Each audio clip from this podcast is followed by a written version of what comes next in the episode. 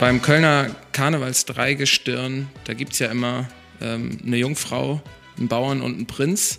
Ich weiß, ich bin in dieser Runde hier nicht der Bauer, aber ich bin mir aber nicht ganz sicher, ob ich die Jungfrau oder der Prinz bin. Das könnt ihr gleich entscheiden. Ich weiß nur eines, dass, ähm, weil äh, nämlich ähm, meine Freundin ähm, Kölnerin ist und äh, ihr kleiner Bruder dieses Jahr tatsächlich beim Kinderdreigestirn der Prinz sein darf, neben der Jungfrau, das ist die Enkelin vom Armin Laschet, ähm, dass dieses Kölner Karnevalsdreigestirn extrem wichtig ist, um in den Kölner Klüngel reinzukommen.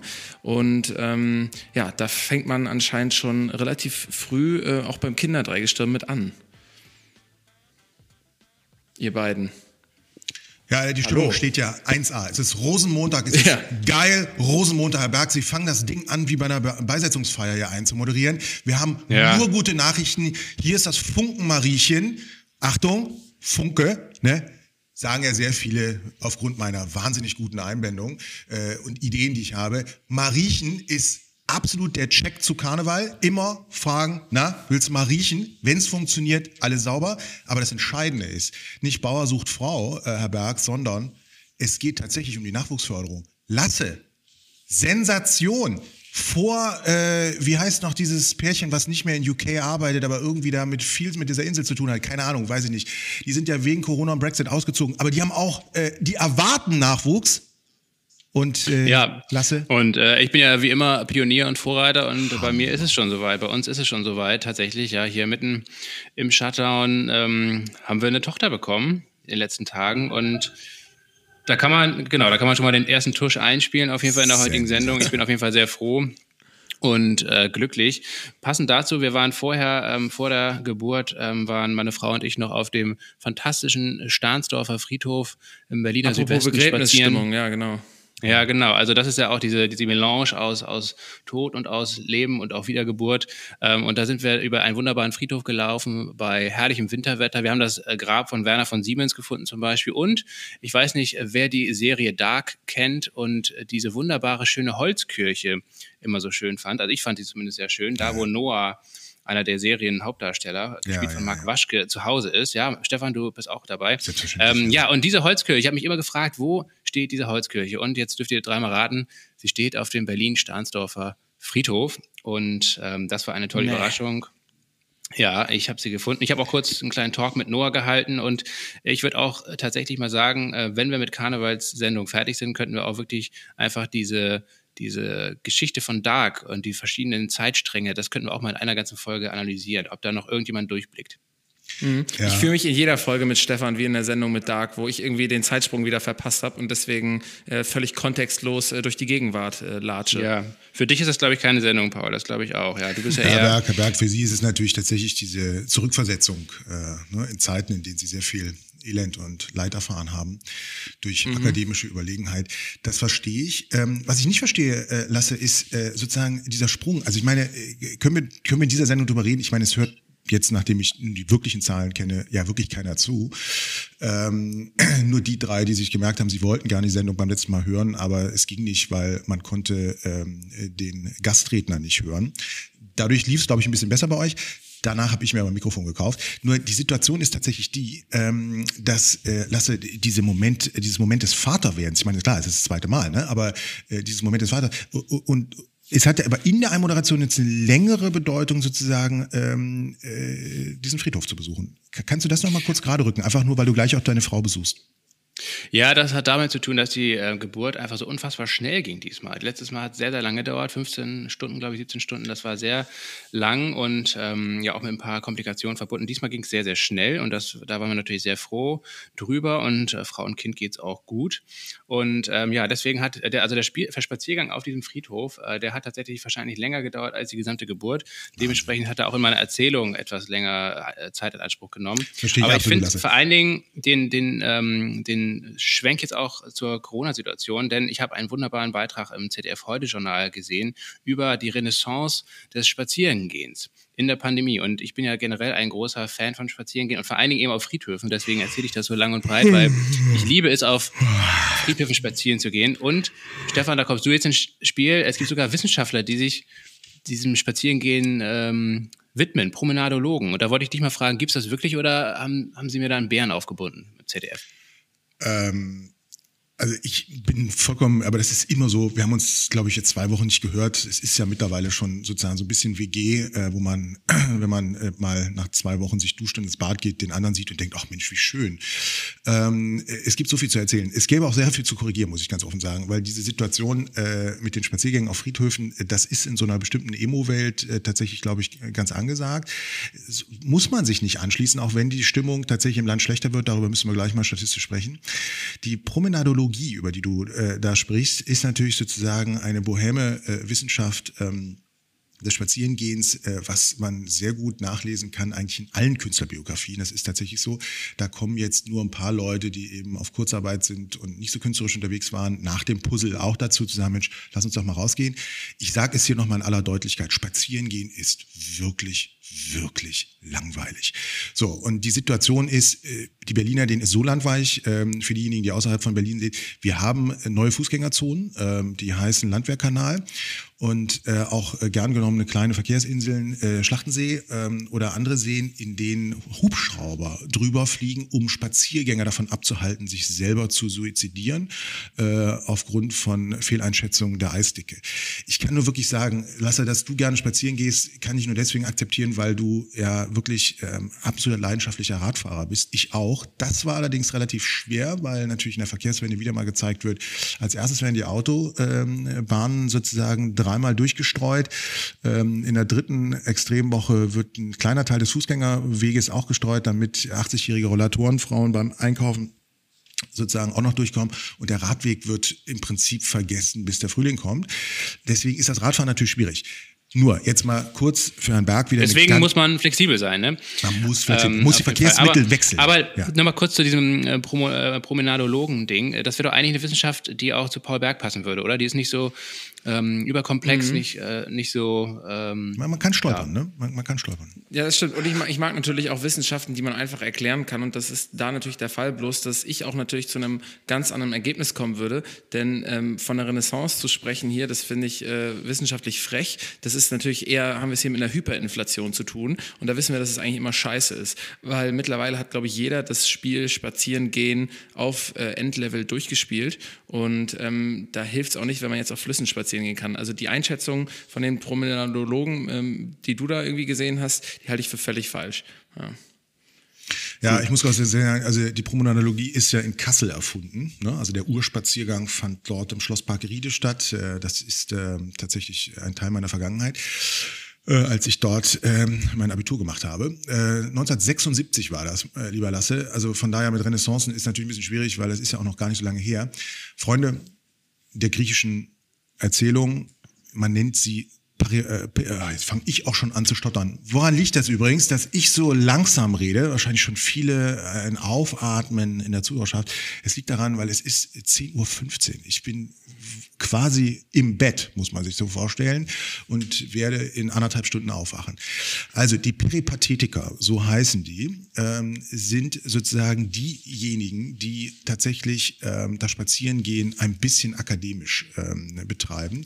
Aber können Sie sich noch daran erinnern, was ein Peripathetiker ist? Nee, aber bestimmt kein geschützter Begriff. Äh, na, sie sollten grundsätzlich nur noch geschützten Verkehr haben ähm, und viele andere Sachen auch. Aber äh, es ist natürlich. Äh, äh ja, äh, das, ist, das erinnert mich tatsächlich. Ähm, ich habe ja im Feuilleton über die ähm, die Sendung sonst, ja. Mainz bleibt Mainz gelesen. Und da war es tatsächlich so, dass die Karlauer, äh, die dort beschrieben waren, dachte ich so, ja, das ist krass. Jetzt muss man da im Feuilleton nochmal beschreiben, wie so früher Karnevalssitzungen gelaufen sind. Ne? Da war das von diesem Jahr. Das war krass, das waren so geil sexistische Witze, dass ich dachte, das geht ja gar nicht. Aber ich sag mal, CDF Heute Journal und Mainz bleibt Mainz, das sind noch die alten äh, Enklaven ähm, von Leuten, die alte Witze erzählen können. Also, mhm. jetzt ja, ganz wie sagt zum Beispiel Felix Lobrecht, den wir ja auch mal im Podcast hatten, es gibt keine sexistischen Witze, es gibt nur Sexismus und es gibt Witze. Wer, wer war nochmal den, den Sie im Podcast hatten? Felix Lobrecht. Ah, okay. Wissen Sie, ich, mit, mit Praktikanten habe ich ganz, ganz wenig Kontakt. So, äh, also Peripathetiker ist tatsächlich ein geschützter Begriff, das ist nämlich die philosophische Schule des Aristoteles, äh, wie natürlich fast alle, äh, außer jetzt ähm, äh, Paul Berg, wissen, die an einer vernünftigen Universität studiert haben. Ähm, und das hängt sozusagen äh, natürlich aus der populären Etymologie äh, vom Umherwandeln. Ne? So, und diese Situation ist eine akademische, weil man wandert gemeinsam, man hat im Prinzip einen Gedankengang. Und dann anlasse, wird es schon wieder ein bisschen attraktiver. Wenn du mit deiner Frau auf dem äh, Stahnsdorfer äh, Friedhof sozusagen diese gesamten äh, Zeitdimensionen von Noah einmal durchgehst, gleichzeitig sozusagen die Parallelwelten durchxt und dir dann überlegst, äh, in welcher Zeit ist deine Tochter eigentlich wohl am besten zu gebären, dann finde ich das akademisch vertretbar und man merkt auch gar nicht, dass man spazieren geht. Aber nochmal, Fahrt Fahrrad, es gibt eine Sensationsmeldung unfassbar. Ich hatte tatsächlich äh, am Wochenende einen Austausch äh, mit einem äh, Hörer von Ihnen, äh, der sich sozusagen darüber äh, wunderte, dass ich immer noch äh, bei geschlossener Schneedecke und Glatteis Fahrrad fahre. Und er gesagt, das muss man so machen, man braucht auch eine Bergform für den, äh, für den Sommer und so weiter. Und dann kam er dazu und sagte so, ja, aber Sie könnten noch die Zeit jetzt nutzen, um den neuen Sloterdijk zu lesen. Ich so, was? Den neuen Sloterdijk zu lesen. Also erstens neu und Sloterdijk ist natürlich immer schon so eine gewisse ähm, sozusagen Paradoxie für diejenigen, die wissen, wie alt Sloterdijk ist. Aber die Situation ist tatsächlich, Sloterdijk ist von Karlsruhe nach Berlin-Halensee gezogen.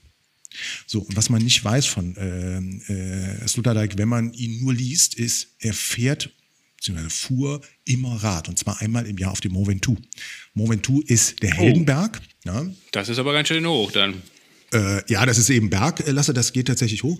Äh, das kriegt man mit dem E-Chike, was du da hast. Ne? Kriegt man das auch hin. Du müsstest nur in der Mitte, da gibt es so eine kleine Station, wo man noch so ein bisschen eine, eine Pause machen kann. Da müsstest du nochmal einmal aufladen. Ne? Ähm, ja, das stimmt. Euer, Aber diese, euer Gast. Diese, Berg, diese Bergstation da oben ist ja immer so spektakulär. Das Absolut. ist mir noch äh, bekannt aus den guten alten Jan-Ulrich-Zeiten, als ich noch die Tour de France geguckt habe. Da war der Mont Ventoux ähm, zu, äh, zusammen mit dem Col de la Madeleine in den Alpen immer mein absoluter Lieblingsberg. Ist so. Und, und wenn du sozusagen das nächste Dopingopfer ähm, äh, äh sozusagen gesehen hättest, äh, Chris Froome, der, der ist da, das war so beschissen, dass er ab diesem Zeitpunkt dieser Station ähm, so ein Problem mit seinem Fahrrad hatte, dass er hochgelaufen ist. Was ich wirklich toll finde. Ich möchte jetzt an dieser Stelle nicht angeben, weil das ist wirklich für weiße alte Männer vollkommen unangemessen und auch äh, ehrlich gesagt sehr ungewöhnlich, aber ich bin Mitglied des Club de Cinglé du Mouventou. Das ist für euch wahrscheinlich äh, nicht so relevant, aber es ist sozusagen eine Ehrenlegion in äh, Frankreich, in der man äh, Mitglied sein kann. Und zwar, nicht zu vergleichen mit der Fremdenlegion, ne? Nein, nein, der Club de ja, da, nicht reinkommen, da muss man ja, da muss man ja zehn Klimmzüge am Stück schaffen. Äh, das macht man, glaube ich, jetzt in diesen äh, Waldlehrfaden in Spandau oder so, ne? wenn man dann sozusagen so, so einen Trittlichpfad mhm. hat. Ja, das kenne ich auch. Das ist ein bisschen ZDF heute Journal. So, und ähm, also Altersniveau meine ich. Und die Situation äh, war aber sozusagen die bei Club de Cinglé, dass es eben keine Ehrenlegion ist im Sinne sozusagen äh, dieser, dieser harten, sondern es ist einfach, wie der Franzose weiß, Club der Verrückten. Da fährt man an einem Tag dreimal rauf und runter. So, und jetzt kommt ihr. Meine Lieben, ich bin so vorbereitet. Ich fahre mit euch dreimal rauf und runter. Und wisst ihr, was das Krasse ist? Ich meine, ganz ehrlich, Norddeutschland hat doch die Skiferien normalerweise immer in Tirol verbringen müssen. Ja? Hamburger Skifahren, legendär. Was hat der liebe Wörter gemacht? Er hat es in Hamburg schneien lassen, damit die nicht fahren müssen. Ich finde das sensationell. Ich finde, es läuft bei Corona insgesamt alles sensationell gut. Heute, äh, Rosenmontag, ist der äh, Kölsche Umzug, der Zoch, ne, äh, fährt ja doch. Also man hat es ja lange nicht geglaubt, aber er fährt ja doch. Es sind insgesamt 32 Meter, ne, der Zug. Äh, habt ihr vielleicht äh, mitverfolgt? 177 Puppen. Und das ist, ich finde das ein Hammer. Heinsberg tanzt Samba, der Samba-Drom in Rio de Janeiro, verkürzte Strecke, feste Sitzplätze, also man darf sich ne, nicht mehr, also sensationell. Also ich finde wirklich, wir haben heute eine Rosenmontagsausgabe, da haben sie Im Sambodrom in Rio wird doch jetzt geimpft, oder nicht? Äh, Mit so einem Drive-Thru. Ja, aber auch, verstehst du, du, während der Impfung kannst du noch einen verkürzten Zug sehen. Ah, so. Ja, das, das, das, ist natürlich dann noch ein Grund mehr. Ich meine, wir sprechen ja oft darüber, dass man, erhöhen halt, ne? Ja, genau, dass die, dass, dass die Leute eben Benefits bekommen sollten und keine Bestrafung. Ne? Also genau. Anreize sind immer wichtiger als Bestrafung. Absolut. So, wo wir jetzt schon sozusagen zum Ernst der Lage gehen. Wir haben sehr, sehr wenig Tuschsein gespielt bekommen, Herr Berg. Ich hoffe, dass Sie sozusagen noch ähm, präsent sind. Ja, halt nur bei Pointen, ne? Äh, nur bei Pointen. Ja, okay. Dann machen Sie doch, machen Sie doch vielleicht, ähm, das kenne ich jetzt eigentlich so äh, aus äh, Konservenmusik bei Live-Übertragung von Großevents, ähm, äh, dass man das dann wirklich einspielt, auch wenn es nicht lustig war. Aber egal. Also ich, mir ist es jetzt tatsächlich auch nicht lustig, äh, deswegen jetzt bitte kein Tusch. Ähm, mir ist wichtig, Montag, Rosenmontag 15 Uhr, ja, wir haben äh, 11.11 Uhr. .11. Äh, das ist der gegenwartsdiagnostische interdisziplinäre äh, Corona-Forschungspodcast mit Anstand und Humor. Ich habe das bereits letzte Woche, äh, vorletzte Woche, oder wann wir, ich glaube, der sechste, sechste letzte, äh, äh, wie hieß das noch, ähm, Lockdown-Verlängerungsschalte, ähm, äh, oder ich, ich, weiß gar nicht, wie man das nennt. Das muss man ja auch nochmal einen besseren Namen dafür geben. Also mir ist nur wichtig, es geht hier nicht um Tagesaktualität, äh, es geht nicht um virologische Graupapieranalysen, es geht nicht um Verschwörungstheorien und Politikbashing, es geht um die Analyse darüber und es geht um die Analyse, wie die Gesellschaft miteinander im Gespräch ist und wo sie nicht im Gespräch ist und auch darüber, was Politik, Wissenschaft, Lobbyisten sich hier so alles leisten und auch darüber, was sie nicht leisten. Mir ist das immer wichtig. Ihr wisst, dieser Disclaimer ist für euch unangenehm, weil er eure Sendung sozusagen auf ein seriöses Niveau hebt. Aber ich muss das sagen, weil wir werden natürlich äh, Rosenmontags äh, ähnlich äh, diese Themen sozusagen durchgehen. Und ihr müsst euch das so vorstellen, bei manchen habe ich die Narrenkappe auf, bei manchen nicht. Und für manche ist das sehr, sehr schwer rauszufinden, wann wann ist. Hm. Ja. ja so, das lassen wir einfach mal so stehen. Ich finde, wir reden über, wir reden über Schönheitschirurgie als erstes. Ich habe so ein paar Kamelle dabei. Ja? Also äh, so einfach so ein paar Pointen zum Rauskippen. Ja, Herr Berg. Ähm, so, erste ist, äh, Frage an euch. Was ist die Schönheits-OP äh, des Jahres 2020? Ähm, Arsch. Mm, nee, warte. Ich, ich, nee, ich, ich würde sagen, ähm, ein, ein, ein Tattoo im Gesicht, das aussieht wie eine Maske, damit man keine Maske tragen muss. Boah. Streber, das war richtig so, kreativ. Ihr seid schon so. Es ist das Doppelkinn. Ähm, und das finde ich irgendwie, das Doppelkinn ist die neue Nase. Äh, das ist beim Chef also, dass das Doppelkinn weggemacht wird oder hinzugefügt wird? Nee, es wird weggemacht. Also, ist natürlich der Chef, äh, Chefoperateur Mang, ähm, sozusagen, Herr Berg kennt ihn noch vom Bodensee, ähm, ausgesprochen unternehmerischer ähm, Operateur, von dem man nicht genau weiß, ähm, ob man da mal unter Messer liegen möchte. Ähm, das ist aber interessant. Das Doppelkinn ist die neue Nase. Und zwar liegt es daran, ich habe mir dann angeguckt, wer das überhaupt machen lässt. Ne? Das sind ja Männer. Ähm, Manager, Politiker und Lehrer.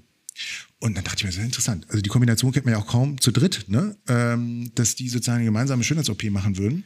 Ah, dann, ja, ich weiß ja, bestimmt warum. Ja, ja, Herr Berg, komm. Darf ich, darf ich, darf ich raten, ja, weil die sich lösen, jetzt alle in den Zoom-Kameras sehen ja. und ähm, weil die Winkel von den Laptops so schlecht sind, dass die alle gecheckt haben, was für ein fettes Doppelkinn die haben. Yes. Ja, ich meine, aber ist, ist, das schön? Ist das schön? Ich finde es super, weil ganz ehrlich. Aber ist das sagen, dann auch eine Kassenleistung? Äh, sorry, äh, Manager, Politiker und Lehrer, die sind nicht Kasse, verstehen Sie? ich meine, da ist, das naja, ist ein ganz aber Niveau. Auch, das, das betrifft ja vielleicht auch andere Leute. Also wenn ich mich bei Zoom sehe, dann äh, könnte ich mir auch schon vorstellen, da demnächst mal ja, zumindest mal in die Türkei zu fahren, weil da soll es ja günstiger sein oder im Libanon oder so. Wenn ich mich bei Zoom sehe, ne, würde ich äh, als allererstes, ich meine, klar, wir, wir haben bei Zoom erst wurden ne, die Bücherwände rangeholt von Büchern, die man nicht gelesen hat, dann war es irgendwann peinlich, dann hat man die Filter genommen. Äh, ich werde über Bücher gleich nochmal sprechen. Äh, interessantes Phänomen zur Zeitvertreib. Ähm, aber die, Situation ist tatsächlich so, man hat erstmal dieses Homestaging gemacht im Hintergrund, ne, Gästebett weg und Wäscheständer rausgerollt und so weiter. Äh, und dann fing man irgendwie an, sich selber ins Gesicht zu gucken, nachdem man die anderen alle ausgecheckt hat. Und, und dann wäre bei mir zum Beispiel so, nimm doch das Doppelkinn, die Nase und die Augenlider und so. Also verstehe ich dann doch komplett. Also warum da so eine, so eine Minimalinvasion äh, Doppelkinn? Mhm.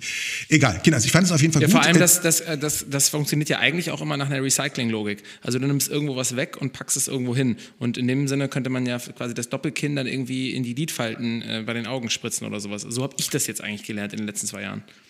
Ah ja, ja ich, Sie sind mehr so im sozialunternehmerischen Bereich unterwegs. Ich kenne mich da ehrlich gesagt überhaupt nicht aus. Äh, wo ich mich sehr gut auskenne, ist das Thema Übergewicht. Ähm, und zwar ähm, gab es äh, tatsächlich Studien darüber, ähm, Stichwort Kamelle, ich bin so froh, dass kein Zucker rumgeworfen wird. Ne? Ich meine, es gibt ja eh in zwei Jahren Steuer drauf. Ähm, da kannst du ja nicht einfach mal Zucker in die Straße werfen. Ich glaube, das ist krasser als ein SUV irgendwie. Auf ja, vor allen Dingen Zucker im, im Ver verpackt mit Plastik. Das ist ja, das ist der Hammer. Das ist ein Mega-Fail überhaupt, ja. So, aber also, auf jeden Fall habe ich dann so gedacht, okay, alles klar. Also auch du hast durch Bewegungsarmut äh, tatsächlich zugenommen, was mich sehr ärgert. Stichwort, ne, Moment du. Ich habe in diesem Sommer auch einiges vor. Ähm, und äh, aber bist also, du nicht auch in dem ähm, Radclub Teufelsberg oder so, wo du auch immer hoch und runter fährst? Äh, genau, den fahre ich auch mal hoch und runter. Äh, den muss man ja permanent rauf und runter fahren, weil das so Serpentinen sind, aber halt leider nur eine. Ne? Das ist, das ist irgendwie, wenn man, äh, naja, ich will da jetzt nicht, äh, aber trotzdem, also das Tolle am, am Radfahren ist nochmal im Vergleich auch zum Fußgänger äh, und zum Promenadologen. Es ist äh, so, dass physikalisch macht das Systemgewicht zwar was aus, aber es rollt trotzdem. Und bergab sogar schneller. Also das heißt, sozusagen Übergewicht ist so eine Geschichte, die muss man sich nochmal genauer angucken. Da sind auch sehr viele Forschungen laufend, die immer noch nicht ganz klar sind. Was aber sehr klar ist, Kinder haben zugenommen. Kinders, die haben zugenommen und zwar lese ich Berichte in Nordrhein-Westfälischen bis zu 30 Kilo. Ich dachte, Kinder dürfen nur bis zu einer Kilozahl von 30 überhaupt in die Schule, also der Inzidenzwert. Ist aber nicht so. Also kurz und klein, äh, es ist tatsächlich Übergewicht äh, unfassbar. Und dann wird das also begründet damit, dass sie mehr essen und sich weniger bewegen. Das fand ich eine ganz interessante Geschichte, deswegen braucht man auch immer Forschung. Der Medienkonsum sei bei 10 Stunden. Da habe ich gesagt, so, das kann ja nicht sein. 10 Stunden Medienkonsum am Tag. Ich meine, was. Wo was, bleibt was denn eigentlich die Zeit fürs Essen? Wo, warum nehmen die überhaupt zu? Ja, äh, Die, also die ganzen, zum Beispiel die ganzen Computerspieler, ne, die richtigen Profi-Computerspieler, die vergessen nämlich immer zu essen, weil sie mitten im, im Spiel drin sind und die sind dann eigentlich eher magersüchtig. Total im Flow. Da haben wir ja sozusagen so Rucksäcke, ne? ähm, äh, auch Promenadologen, die sozusagen immer, es sind ja sehr viele mittlerweile, die sehr Angst haben bei ihren, äh, Schatz, wir gehen mal eine Viertelstunde raus. Nimm mal einen Kaffee mit, einen Tee, ich nehme noch die, die, die, die, die, die Flasche mit für Sprudel. Man weiß ja nie, ob man draußen was kriegt. Ne? Die, die Leute sind ausgestattet, ne? das ist der Hammer. Die haben ja drei Flaschen in der Hand, ja? deswegen stolpern die auch häufig dann direkt, äh, ohne sich noch abstützen zu können. Na gut, also was ich viel interessanter fand, Lasse, war dieses Argument, ähm, was, was machen die denn? Also angenommen, die schlafen acht Stunden. Also angenommen, ein Kind schläft acht Stunden. Dürfen wir nicht annehmen, weil die spielen ja auch nachts. Aber dann wären das ja immer noch sechs Stunden, die sie Freizeit hätten. Was machen die da? Also kurzum, das mit den zehn Stunden Homeschooling. Medienkonsum wird nicht stimmen. Oder zählt das mit in den, oder macht das, oder zählt, zählt, zählt ähm, Homeschooling in den Medienkonsum mit rein? Weil dann würde ja man auch, dann würde sich ja schon so Nee, ein ich hab's bisschen vergessen, Lasse. aufklären, Tut mir leid. warum es so lange ist. Ne? Das habe ich vergessen. Ich, ich habe es total vergessen. Ich wusste, ich, ich Schule, das war, ich, ich hatte die ganze Zeit noch drüber nachgedacht, was ist die Differenz? Es war die Schule. Ich habe es vergessen. So, äh, kommen wir zur Vergesslichkeit, äh, nämlich zum Alkohol. Da auch noch mal eine kleine Studie ähm, für die Freunde des Prenzlauer Bergs, die ja nur alkoholfreien Gin trinken, wie ich. Ähm, was wurde mehr getrunken? Wein oder Bier? Wein. Ganz Ja. klar Wein. Ja, äh, Gibt es Argumente Also, oder? man, ja, man hört ja auf jeden Fall, also es gibt ja auch ja viele Zahlen, die belegen, dass äh, die Bierindustrie, die auch ja in den letzten 20 Jahren schon nicht mehr viel zu lachen hatte, jetzt wirklich in den Abgrund schaut und auch viele kleinere Brauereien, die auch von der Gastronomie abhängig sind, auch äh, schon insolvent sind oder vor der Insolvenz stehen. Und äh, der Bierkonsum ist auf jeden Fall stark zurückgegangen. Also ich würde jetzt wundern, wenn die Leute zu Hause mehr Bier getrunken hätten. Ich glaube, die Außerdem- Leute waren so frustriert, dass sie einfach direkt zum Wein gegriffen haben. Ja, außerdem ist es so, dass ähm, jetzt auch mit dem der harte Lockdown in eine Phase gefallen ist, wo Glühwein getrunken wird. Und ich glaube auch generell, dass wenn Leute äh, sich innerhalb der eigenen vier Wände befinden, sie eher Wein trinken, weil Bier einfach so ein draußen, so ein Festival, so ein super geselliges Getränk ist. Und ähm, wir haben jetzt auch im Deutschrap gesehen, dass wirklich zwei, drei Rapper auch ihren eigenen Weißwein rausgebracht haben, äh, während dieses zweiten Lockdowns jetzt, ja, doch. Ähm, einmal Hotel Heartbreak hieß der eine Wein und der andere, ah, da komme ich nicht mehr drauf. Ähm, aber deswegen glaube ich auch auf jeden Fall Wein, gerade im Prenzlauer Berg natürlich. Das ist ja sowieso ein bisschen edleres Gesöff. Joko Winterscheid hat doch auch einen eigenen Wein rausgebracht. Paul ja, und hier, auch. Also ich, ich und sag's dir. Rapper, und die Rapper bringen doch auch jetzt Pizza, Tiefkühlpizza raus. Hier, diese. Eistee, klar. Ja, Katar ja, hat ja. eine ganze Tiefkühllinie erfunden. Nee, da ist die krass. Kompetenz zu Hause. Sorry, Entschuldigung, dass ich dann nachgefragt habe. Also es ist ein 29% Anstieg beim Rosé. Jetzt kommt ihr. Hammer. 29 Prozent beim Rosé. Ich meine, ich habe noch nie in meinem Leben Wein getrunken, außer alkoholfreien, aber ein Rosé würde ich mir wirklich nicht bestellen. So, und ein äh, 5,5 Prozent Einbruch des Biers, finde ich, ist noch in Ordnung. Man trinkt in Gesellschaft, aber man ne, in Stadien, Gastronomie, äh, genau wie ihr sagt. Äh, aber was ich auch interessant fand, war die Analyse, Weine trinkt man auch gerne sich in Urlauben schön. Ne? Dadurch, dass das nicht ging, hat man sich die, und ich muss auch ehrlich sagen, hier in City West die Weinhandlungen, die waren natürlich systemrelevant, deswegen, weil so, bei so Wachstum ist ja klar, die war immer offen, im Gegensatz zu Fahrradläden, ähm, immer offen und da, war, da waren Schlangen, also war wirklich unfassbar. Und ich dachte mir, also eine Schlange vorm Weinladen, weiß nicht. Aber insgesamt, also der Rotwein läuft. Äh, Das Interessante ist äh, natürlich tatsächlich, dass die viel härteren Sachen ja noch viel härter gelaufen sind. Also Autisten trinken gerne. Ähm, ich komme zu zwei weiteren äh, sozusagen kurzen äh, Einstimmungen nur, damit wir wissen, wie die Stimmung der Lage ist, äh, in der wir uns gleich sozusagen dann epidemiologisch nochmal, äh, glaube ich, kurz reinfräsen. Und natürlich organisationstheoretisch, äh, Stichwort Impforganisation. Aber ähm, Bücher. So ich, ich, ne, als jemand, äh, ich hatte das mal irgendwann bei euch im Podcast gehört, dass ihr, glaube ich, so gebettelt habt, so, also nächstes Jahr nehme ich mir echt ganz klar vor, ich werde mindestens anderthalb Bücher lesen und vielleicht lese ich es auch zwei zu Ende. ich weiß nicht mehr genau, ob ihr diese Battle noch habt. Äh, ich höre ja euren Podcast nicht äh, regelmäßig. Ähm, habt ihr ah, noch? Pointe. Ja, ähm, ich, ich, und ich bin sogar, also ich finde, äh, glaube, Lasse ist früh ausgestiegen. Ich bin jetzt aber sogar bei Buch 5 ähm, weil ich aber auch angefangen habe, das Ganze mit Hörbüchern zu unterfüttern, dass quasi, ähm, wenn ich ja toll, also wenn ich jetzt wenn ich jetzt jeden Podcast auch als als Buch werte, dann dann bin nee, ich aber hier lasse, auf jeden Fall auch ganz weit nee, vorne. Lasse, äh, ein Podcast, gerade äh, das merkst du ja am eigenen Leib, ähm, ist jetzt nicht wirklich sozusagen fein durchdachter, sauberer Content. Das ist bei einem Hörbuch natürlich noch was anderes und ich halte mir auch eine schöne 50-50 äh. Das heißt, bis jetzt sind es ähm, zweieinhalb äh, gedruckte Bücher und zweieinhalb ähm, ja, äh, Hörbücher. Und äh, ich lege da klar nach, ich leg da klar vorne und ich werde auch bis zum Ende dieses Jahres 52 Bücher schaffen. Ich ja, weiß gar nicht, gut. Stefan, bei was, aber wie viel Für die Wertung ist ja auch wichtig. So für die Wertung ja. ist ja trotzdem wichtig, wenn ich das mal einmal hier einhaken darf. Ähm, jedes Kind. Oh, jetzt kommen wir nicht mit Seitenzahl. Nee, jedes Kind, was man hat, das ähm, halbiert auf jeden Fall die Zahl der zu lesenden Bücher. Dementsprechend bin ich auf jeden Fall noch ganz gut im Rennen. Das ist nämlich der entscheidende okay. Punkt, äh, Lasse. Die Kinder- und Jugendbücher haben mit 4,7 Prozent äh, Wachstum zugelegt. Reiseliteratur erstaunlicherweise 26 Prozent gefallen. Sozialwissenschaftliche Literatur, ja, äh, also das, was ich mir so abends als Linie durchziehe, ja, 4,3 Prozent rückgegangen. Dafür ist die Naturwissenschaft und Medizin um ein Prozent nur gestiegen. Um ein Prozent nur. Klar, die Leute hatten nach Christian Drosten auch keine Lust mehr, sich jetzt noch was äh, an grauer Literatur dazuzulesen. Thalia hat, äh, manche kennen das, die ähm, Älteren unter uns, äh, das war, ein, äh, war so ein Geschäft, ähm, wo man Bücher kaufen konnte, bevor es Amazon gab. Thalia hat ähm, 16 Buchläden eröffnet im letzten Jahr. 16. So, äh, Anteil des Online-Einkaufs ist nur 20 Prozent. Grüße an Jeff Bezos, ne, hat ja jetzt glücklicherweise aufgehört. Der, der merkt, ne, ich bin dran. Ja, merkt ihr, ne? Also mhm. ich rede jetzt über vier Podcast-Folgen, ähm, dass Jeff Bezos gestürzt wird. Jetzt geht er von alleine. Ähm, also ja, und was hältst du eigentlich von der These, dass Jeff Bezos jetzt ähm, natürlich sich mehr Zeit ähm, nimmt, um Blue Origin äh, voranzubringen und äh, Elon Musk endlich mal Parody zu bieten und dann zusammen mit Elon Musk vielleicht den Altersruhesitz auf dem Mars ähm, aufmacht und dort in Rente geht? Da bin ich, das fördere ich. Da habe ich auch vor Kadicek schon angerufen, ob sie das nicht fördern könnte. Ähm, das habe ich mir schon gedacht. Wenn, wenn, stell dir mal vor, alle Arschlöcher dieser Welt wären auf dem Mars. Das ist ein Hammer. Ja? Ich meine, für mich, der eine Mobilitätsberatung gegründet hat, die Mond heißt, das ist total, das ist, das macht alles Sinn, Freunde. Merkt ihr? Merkt ihr, wenn alles Sinn macht, das ist keine Verschwörung, das ist die Wahrheit. Also, Jeff Bezos geht auf den Mars. Die Bücher finde ich aber trotzdem sozusagen ganz interessant. Also, die Bücher waren am Anfang der, äh, des ersten Lockdowns, äh, war das sozusagen tatsächlich so, hä, wo soll ich denn ein Buch kaufen, ähm, wenn ich nicht mehr äh, eine Dienstreise habe? Es gab tatsächlich Manager, die haben sich Bücher gekauft in Bahnhofskiosken. Ne? Äh, das ist jetzt auch vorbei gewesen dann. So, dann haben sie alle Bücher, die sie hatten, ne, Herr Berg, so diese, äh, habe ich jetzt doch fünf äh, und dann noch so zwei ausgedruckte Hörbücher, äh, haben sie dann ins Regal hinter sich gestellt, um dann sozusagen diese Videokonferenz zu. So, und dann haben sie die Hintergrundfilter eingeschaltet, dann war es auch vorbei. Der Gesamtumsatz ist insgesamt gehalten im letzten Jahr. Das fand ich schon erstmal sozusagen beeindruckend. Aber jetzt kommt die Zahl. Ich meine, ich fall vom Stuhl. Und liebe Zuhörerinnen und Zuhörer, es gibt jetzt sozusagen eine ganz klare Auflage.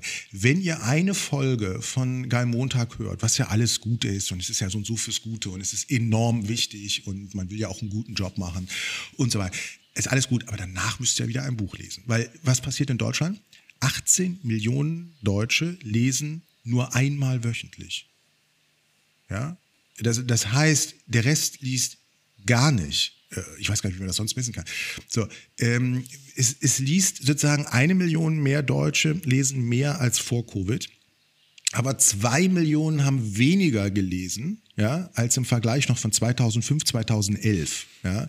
Also, was ich damit sagen will, ist, was machen diese anderen 60 äh, Millionen äh, Menschen, was machen die abends? Wie, wie, wie sieht deren Detox-Programm aus? Wie, wie, wie, wie muss man sich das kognitiv vorstellen?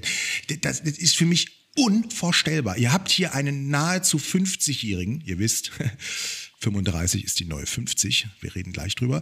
Äh, aber ihr habt ja einen fast 50-Jährigen vor euch. Ich, ich, ich, raste aus. Ich raste aus. Jetzt habe ich mich aber dann erkundigt, was die Leute machen. Ja, weil ich ja dachte, um Gottes Willen, die, die, die Deutschland degeneriert. Wir merken es ja ehrlich gesagt auch schon ein bisschen. Ne? Also wir gelten als ein Versagerland, wenn man jetzt die Medienlandschaft sozusagen verfolgt. Wir kriegen das nicht mehr hin. Wir haben keine Effizienz mehr, wir sind nicht mehr klug. Wir sind alles stimmt auf einmal nicht mehr. Gerade erst. Können nicht mal mehr Fußball spielen. Wir können gar nichts mehr. Ja? Also außer Frisuren. Aber da reden wir auch gleich drüber. So, die Situation ist, äh, äh, Deutschland, Deutschland verblödet. Deutschland verblödet. Da gibt es natürlich auch schon Bücher drüber, die sehr blöd geschrieben sind und so weiter. Aber Deutschland verblödet. Dann dachte ich, warum nicht? Ah, nee, und zwar Dating. Freunde der Sonne, wie war gestern Valentinstag? Ja, gut, mich brauchst du das nicht fragen, ne? Naja, äh, äh, doch. ja, also ähm, Blumen gibt es erst, erst heute wahrscheinlich, weil, weil gestern hat der Blumenladen nicht auf. Ja. Valentinstag ist übrigens nicht äh, Gedenktag der Blumen äh, gewesen. Äh, also das meinen manche so, dass das von Floristen erfunden worden ist. Aber ich habe gestern Kuchen geholt, immerhin. Ja, Nö. also das ist, ist schon mal eins vorbacken, ne? ja, absolut. Ja. Das kam auch gut an, muss ich sagen. Also es war richtig schöner Valentinstag. Ach, guck mal an. Kommt, kommt schon gut an. Ne? Ich habe gleich sensationelle Meldung für euch. Ähm, okay, Herr Berg, äh, gibt es bei Ihnen so Vitalfunktionen der Liebe oder? Ja, Valentinstag ist, also weiß ich nicht. Das ist ja jetzt hier schon wieder so ein, so ein, so ein, so ein Anlass, so ein, so ein ähm, wie heißt es? Ähm, Feiertagsjournalismus. Black Friday. Ja, wie jedes Jahr Valentin, Valentinstag. Halt irgendwie scheiße für alle. Entweder man ist enttäuscht von den Geschenken, man hat keine geschenkt oder man ist halt Single. Also deswegen, Valentinstag ist irgendwie irrelevant, finde ich. Gut, ähm, muss man ja auch mal sagen, wo wir hier ja, Wie hast du denn das gefeiert, Stefan, mal umgekehrt? Äh, du bist ja, ja nicht davon betroffen. Ja, Freunde, Freunde, ich mache über sowas natürlich ja. Gedanken, ja, weil ich bin ein absoluter Konsumkritiker, wie ihr wisst. Äh, ne, für alle, ja, hast du wenigstens so ein paar, paar, paar Gänseblümchen da im Garten gepflückt oder so? Ja, oder wie viele Bücher hast du eigentlich dieses Jahr schon gelesen? Äh, Herr Berg, ich habe die Frage beim ersten Mal schon gehört ähm, und sie übergangen, ja. weil das, das ist wirklich, das, das wird, sowas macht sie fertig. Das möchte, möchte ich auch nicht sagen. Das ist, Doch, das klingt, hauen Sie das doch jetzt einfach mal nein, raus. Jetzt nicht lang rumschwurbeln, einfach mal eine es, Zahl nennen. Es klingt wie Angabe, ich weiß es noch nicht mehr. Ich könnte jetzt sozusagen äh, kurz mal aufs Klo gehen, wie so bei ähm, Alles gesagt Podcast, wo ja die Leute auch aufs Klo gehen, um so mal ihre eigenen Bücher nochmal nachzulesen. Ja, aber ähm, auch mal unangenehme Sachen raushauen. Jetzt mal einfach mal sagen, wie viele Bücher sind es ungefähr? Pi mal Daumen. Also wenn ich, so mir, wenn ich mir eine Zielsetzung geben würde, Herr Berg, indem ich sage, ich habe in einem Jahr 52 Bücher gelesen, dann muss ich ganz offen sagen, dann muss ich tatsächlich, äh, dann müsste ich zum Therapeuten also wer so wenig Bücher liest, der kann es im Leben zu wenig Freude bringen. Ja? So, ähm, also kurz und klein. Sind es bei Ihnen im Jahr sind's mehr als 200? Herr Berg, ich sag's äh, nochmal. Wenn Niklas Luhmann morgens in die Bibliothek gegangen ist, in einer Stadt, in die es nicht gibt, die aber eine sehr niedrige Inzidenzzahl hat, nein, es ist nicht Münster, es ist Bielefeld, dann hat Niklas Luhmann 80 Bücher am Vormittag gelesen. So, ich will nur einmal deutlich machen, Sie sind in, in Regionen unterwegs da mit, äh, ne, das ist unfassbar. Ich, ich, ich möchte auch darüber nicht mehr reden, weil mir wird sowas als Arroganz ausgelegt. Und ich sage, das ist keine Arroganz. Wer es nicht schafft, wenigstens einmal in der Woche ein Buch von 600 Seiten durchzuflammen. Wobei, ich muss ganz ehrlich sagen, ich lese äh, parallel momentan, äh, glaube ich, äh, doch so viele Bücher, äh, was ein Teil des Problems der Qualität der Bücher ist. Äh, unter anderem äh, die Hegel-Biografie von ähm, Kaube die seit gefühlten, die seit gefühlten 250. ja, ich weiß, da, da ist in der jungen Generation Stimmung. Ne? Ähm, aber ich, diese, diese Biografie liegt auch seit ungefähr gefühlten 250 Jahren schon bei mir auf dem Nachttisch.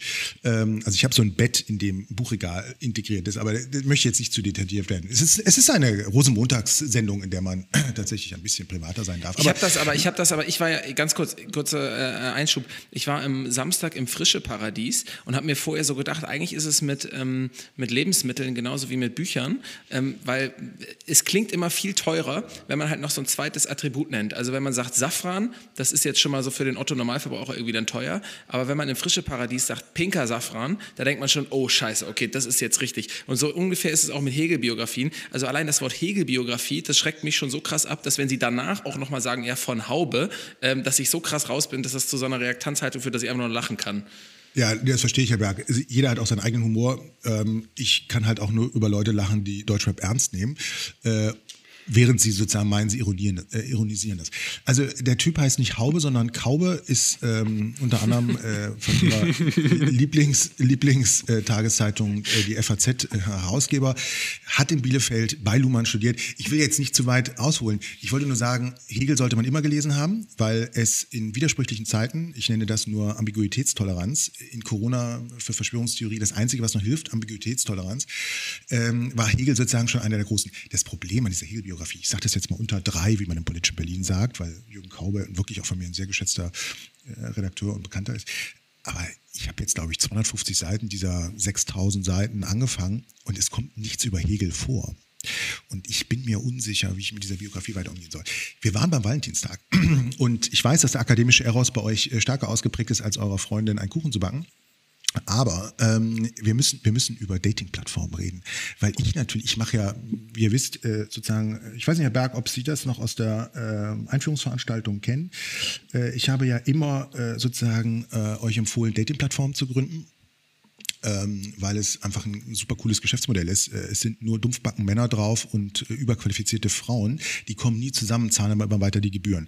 So, und die Situation ist die, da gibt es also sehr viel Forschung, äh, das nennt sich Downdating und Updating. Ähm, äh, Downdating ist die Fähigkeit, die Männer schon immer hatten, also ne, Chefärzte haben äh, Krankenpflegerinnen geehelicht und so weiter. Und, äh, aber es gibt eben sozusagen bei Frauen kein Downdating. Ne? Also du kannst als dreifach promovierte Virologin äh, wirst du dir einfach äh, keinen äh, Kfz-Mechaniker äh, auch im gehobenen äh, Automobilsegment äh, anlachen.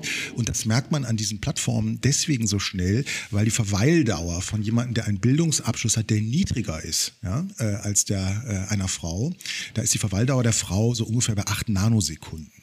Männer hingegen ja, verweilen auf Profilseiten, ich rede ausschließlich über Parship, ähm, äh, weil da die Forschung vorliegt, ähm, verweilen auf Profilseiten von äh, Frauen, die, ob sie überhaupt einen Bildungsabschluss haben oder nicht, ist nicht relevant, ähm, äh, Minuten. Obwohl die nie zusammenkommen werden. Und da wundert sich der Forscher, ähm, äh, Paul Berg weiß, worum es geht. So, die Situation ist die, die Plattform, diese Dating-Plattformen sind Pandemiegewinner. Ich dachte immer so, hey, Radwirtschaft, hallo, wer will mir denn was? Ne? Entweder Impfstoff, aber die machen ja gar nicht gut äh, Rendite, äh, Fahrrad oder eben äh, Alkohol. Aber äh, es ist tatsächlich die Plattform. So, und Bitkom hat das jetzt mal durchanalysiert. Und äh, also erstmal ist das Daten, das Online-Daten mehr als vor der Pandemie. Man kann sagen, okay, wenn man sich schon nicht, äh, gut, man weiß es nicht, wie die Hygiene, ich weiß es eben nicht. Ja? So, ähm, 10% der Kunden von diesen Dating-Plattformen lernten sich in der Pandemie die große Liebe kennen. Also das Interessante ist ja immer, dass man das offenkundig schon während der Pandemie weiß, dass es die große Liebe ist.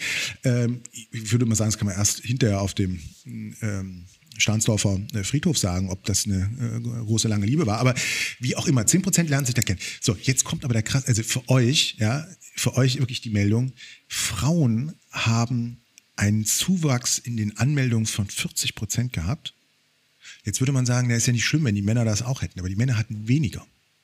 So, jetzt kommt wieder meine äh, sozusagen Argumentationscheck-Frage an euch. Warum haben sich Frauen mehr bei äh, Dating-Plattformen angemeldet als Männer? Äh, steht in der Studie natürlich nicht drin, weil Bitkom kommt da selber nicht drauf. Aber ähm, woran wird das liegen? Mm, ich glaube ja einfach, dass vorher schon die meisten Männer sich dort angemeldet haben und deswegen so, es gab der Lockdown, Potenzial mehr. Mhm dass der Lockdown einfach sozusagen dann nochmal dazu geführt hat, dass es ein normales Wachstum in beiden Gruppen gab, aber dadurch, dass halt so viele Frauen vorher sich nicht angemeldet hatten, sieht es so überproportional bei den Frauen aus. Ja, ja das äh, ist äh, statistisch gesehen eine interessante Geschichte. Wenn man, äh, wenn 110 Prozent aller Männer in Deutschland angemeldet sind, dann kann es kein Wachstum mehr geben. Außer man meldet sich auf mehreren Plattformen an. Ne? Also kann mhm. desperate. Ja, ja ansonsten ähm, weiß ich nicht. Vielleicht wie mit dem Wein. Das, das, ne, das Biersaison, da sind die Männer so am, am Pushen und wenn es Weinsaison ist, vielleicht eher die Mädels. Ich keine Ahnung. Achso, Sie, also meinen, weil die Männer äh, nicht im Stadion waren, sondern jetzt Rotwein getrunken haben, sind die so breit, weil sie das nicht kannten, ähm, genau. dass sie sich gar nicht mehr, äh, ja, das kann natürlich sein. Dass sie sich nicht mehr anmelden können, dass sie es einfach nicht mehr durch einen Anmeldeprozess ja. äh, Genau, ich sag euch eins, äh, also wir reden gleich nochmal, das ist mir wirklich wichtig. Lasse muss nachher irgendwann Nee, ich weiß es, ich weiß es, ganz ehrlich, ja. weil okay. ähm, Hau weil raus, sozusagen es in der, im Lockdown jetzt so einen riesen Need gab ähm, bei den Frauen nach Kommunikation, weil man halt so viel weniger reden konnte. Und deswegen haben sie gesagt, okay, ich brauche eine Dating-App. Und ähm, bei den Männern ist es so, dass wenn es keinen Lockdown gibt, nämlich alles, das ganze Leben draußen stattfindet und so, vielleicht sich eher der Fortpflanzungsdrang da durchsetzt, der im Lockdown gehemmt wird, dadurch, dass die alle ähm, Videospiele spielen. Also ein ganz modernes Männerbild, was ich hier gerade vertrete. Muss ich auch sagen, ich bin ganz beeindruckt. Also gerade so in ihrer Generation, wo man sozusagen, glaube ich, ne, der Hipster ist beerdigt, habe ich in der Zeit gelesen, weil Vogue jetzt en Vogue ist. Ähm, ja, weiß ich nicht, kann man, kann man so stehen, es sind ja Thesen, Herr Berg. Das ist ja das Tolle an Wissenschaft, Sie können ja politisch inkorrekt sein. Äh, Sie können auch Ihre äh, Freundin beleidigen und immer sagen, Sie sind Wissenschaftler nur mal so kurze Erklärung, warum ich mir dieses Rollenbild in der Sozialfiguration sozusagen zu eigen gemacht habe. Also die Situation ist tatsächlich die, wir müssen über die Corona-Erkrankung reden. Und Corona ist männlich. So, aber das, ich spreche dann nachher nochmal über die Statistiken drüber, weil das ist sensationell. Ach so, also das heißt, es sind einfach, also ja, die, die Sterberate bei Männern ist höher und dementsprechend ähm, melden sie sich auch weniger häufig bei Parshab an, oder was? Ja, weil die, weil die deutlich mehr beim Friedhofsgärtner äh, in Sternsaufhalt äh, äh, sich anmelden. Ne? Das, mhm, ist, das so, ist ja wirklich Quatsch. Ähm, da merkt man auch wirklich, dass sie nicht auf Dating-Apps unterwegs sind. Das kann das einfach gar nicht der Grund sein. Das ist okay. wirklich eine sehr steile These, ja. Als ob sich Männer davon zwei, drei Prozentpunkten abhalten würden, dass vorsichtig, äh, vorsichtig, äh, es, es, es, gibt keine Erklärung. Wir sind gerade im spekulativen Bereich. Das sind Hypothesenbildungen, die wir hier betreiben. Ah, okay. Aber Sie haben natürlich vollkommen recht. Nein, ich sag euch mal, wie es, wie, also ich äh, bin tatsächlich nicht bei Dating-Apps unterwegs. Ähm, das hat mehrere Gründe. Das äh, macht im Homeoffice äh, mit der eigenen Geschäftspartnerin, äh, Lebenspartnerin und so weiter sehr wenig Sinn. Also kann, kann ich auch nicht mal als Aktionär, dass sie irgendwie bei Bumble vielleicht eingestiegen sind, weil die Whitney Hurt, die Gründerin, die hat doch, die ist doch jetzt hier irgendwie Milliardärin geworden über das Wochenende, oder? Weil Bumble einfach so krass abgegangen ist. Ja. Die sind nicht an die Börse gegangen, ja. Ja, also ich, wie gesagt, ich kann an dieser Stelle auch sagen, äh, wer so viele Bücher kauft, äh, der kann nichts anlegen. Ähm, also ich, ich, würde den Punkt gerne abschließen, weil ich merke, da ist bei euch am meisten Vitalfunktionen äh, zu erkennen. Das ist in eurem Alter auch vollkommen angemessen. Lasse ist zum zweiten Mal Vater geworden. Ich weiß gar nicht, was das hormonell bedeutet.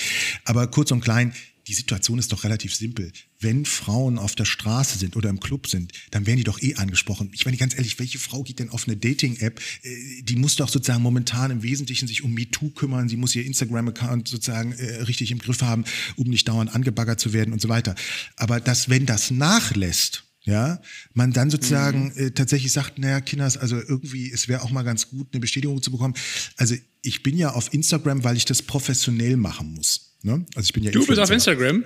Ich bin naja, natürlich unter Decknamen, logischerweise. Ich will nicht meine komplette Reputation versemmeln, jetzt wo ich schon bei Geil Montag bin. ähm, also wo ich es bis nach ganz oben geschafft habe. So, aber die Situation ist, die, die ist tatsächlich so, dass ich bei Instagram sozusagen drauf gucke und denke mir, das ist schon krass, so ein ganzes Jahr, also dass Instagram und dass diese Influencer das geschafft haben, so ein ganzes Jahr diese Langeweile zu verwalten, um sich irgendwelche Outfits ähm, äh, durchzuprobieren, die ähm, äh, man ja nicht anziehen kann, weil alter Therapeutenwitz, äh, dressed up, no place to Dance, ähm, das ist das Schlimmste. Ja? Also du, du, du, du rüstest dich auf zu einem von mir aus Reproduktionsverfahren ähm, der, der Gesellschaft. Ähm, Sex und kannst aber nirgendwo rausgehen zum Tanzen. Das ist das Schlimmste, was einem passieren kann. Deswegen, ich verstehe das mit den Dating-Apps absolut. Ich würde, also da muss ich ganz offen sagen, ich habe immer schon, und das ist auch verbrieft, ich habe immer schon gesagt, liebe Studierenden, wenn ihr euch exmatrikuliert an eine kostengünstige Staatsuni geht, ähm, dann investiert die Studiengebühren in Dating-Apps. Also in, in die Anlage von Dating-Apps, nicht in die Anmeldung. Ja? So, weil das ist super. Das ist wirklich super.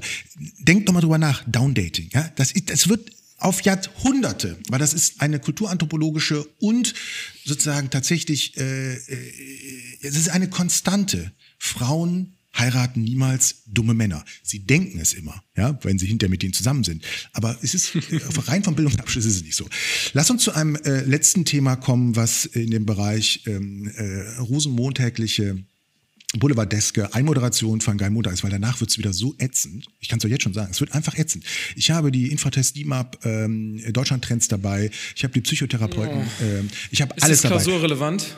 Äh, es ist, es kommt jetzt, es kommt jetzt ein Thema, was Sie sehr, sehr äh, interessieren wird, Herr Berg, nämlich Friseure. Ihr kennt alle Harald Esser, ja? Ja, Präsident ja, des deutschen Friseurhandwerks. Ich finde es, ne, so, Präsident des deutschen Friseurhandwerks. Diesen Mann ist ein Doppelkugelung. Ja? Also erstens, äh, wenn, ihr müsst euch den mal angucken. Ne? Ich habe mir den natürlich angeguckt. Das ist der Vorteil, wenn man ähm, sozusagen Printzeitungen hat. Kann man sich das angucken. Bisschen ähm, eine Mischung aus Rudi Völler und Frank-Walter Steinmeier.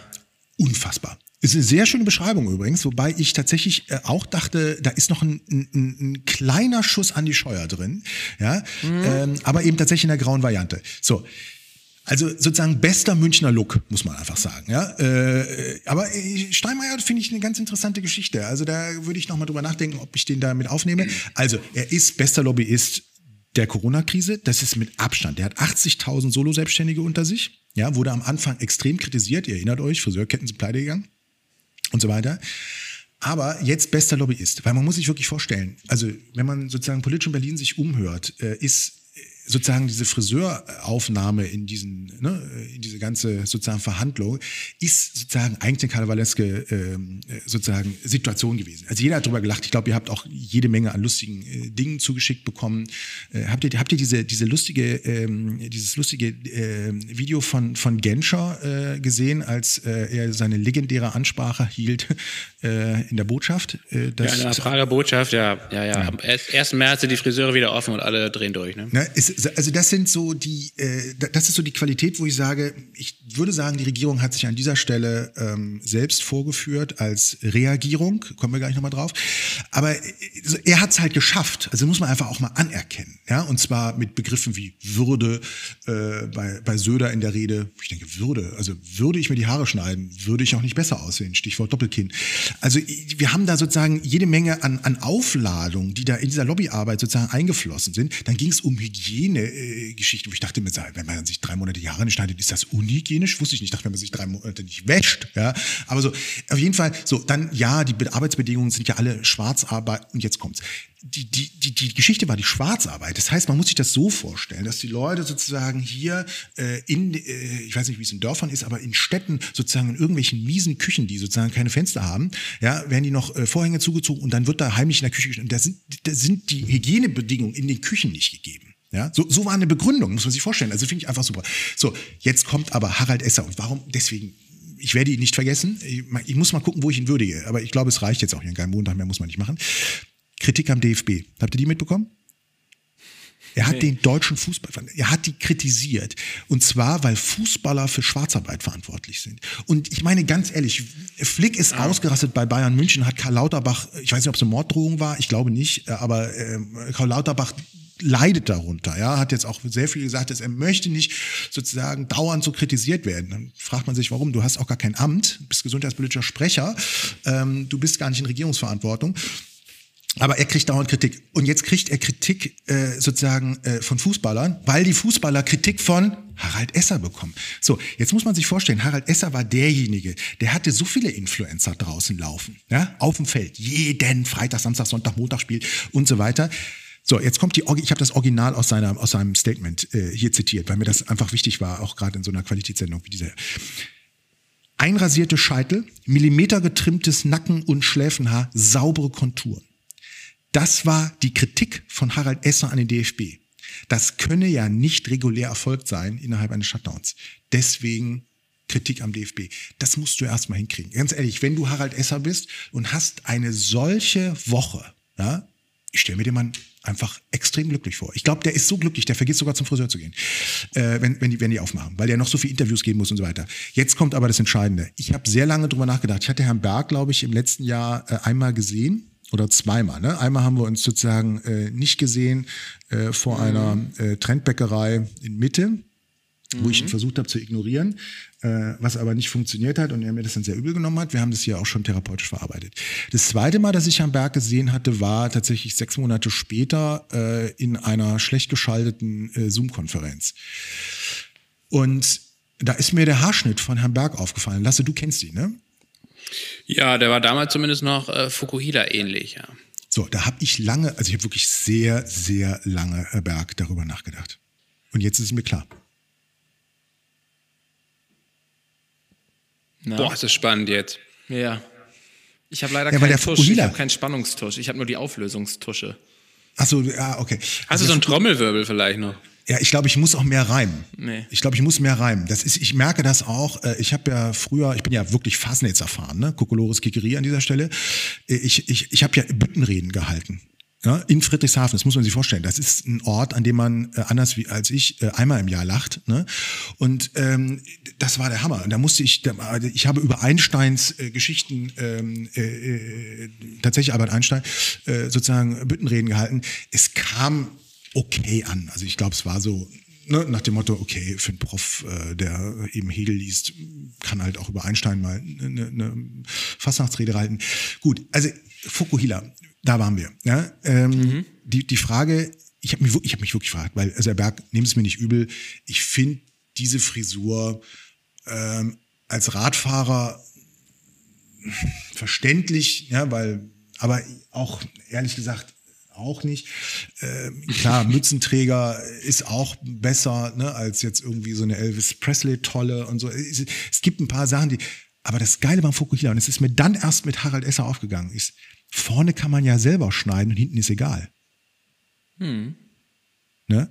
Weil jetzt ja. kommen ja so Produkte, ich weiß nicht, ob ihr die auch äh, eingeblendet bekommt in eure Instagram-Feeds, in der werden so Massagepistolen ähm, sozusagen, wenn man nach 16 Stunden ähm, Videokonferenz sozusagen aufsteht und merkt, oh, ich glaube, ich, glaub, ich habe es irgendwie im Rücken. Und dann werden jetzt so Massage, Beurer heißt die Firma, ich möchte da als Influencer auch äh, tätig werden, weil die machen Wie so ein Presslufthammer funktionieren die, ne? Ja, genau. Das ist so ein bisschen, genau, es ist so ein bisschen wie ein Presslufthammer ähm, und die sollen halt sozusagen einfach so ein bisschen die Muskulatur auf. So, und, und da kam dann aber auch in der Zeit ein sehr schöner Testbericht, dass man sagt, eigentlich super, nur im Rücken kann man es nicht anwenden, weil man die Maschine nicht halten kann, sie ist zu schwer. So, und, und da dachte ich mir so, das ist eigentlich bei vielen Deswegen wenden sie jetzt viele Leute einfach äh, am Kopf an und, und dadurch entsteht die Fukuhila-Frisur oder was? Ja, aber ich bin ja jemand, ich bin ja bekennender Selbstschneider. Ich war in meinem Leben genau einmal in, beim Friseur. Einmal. Das mhm. war vor einer Sendung, ich erinnere mich auch genau. Bei Sabine Christiansen wahrscheinlich, ne?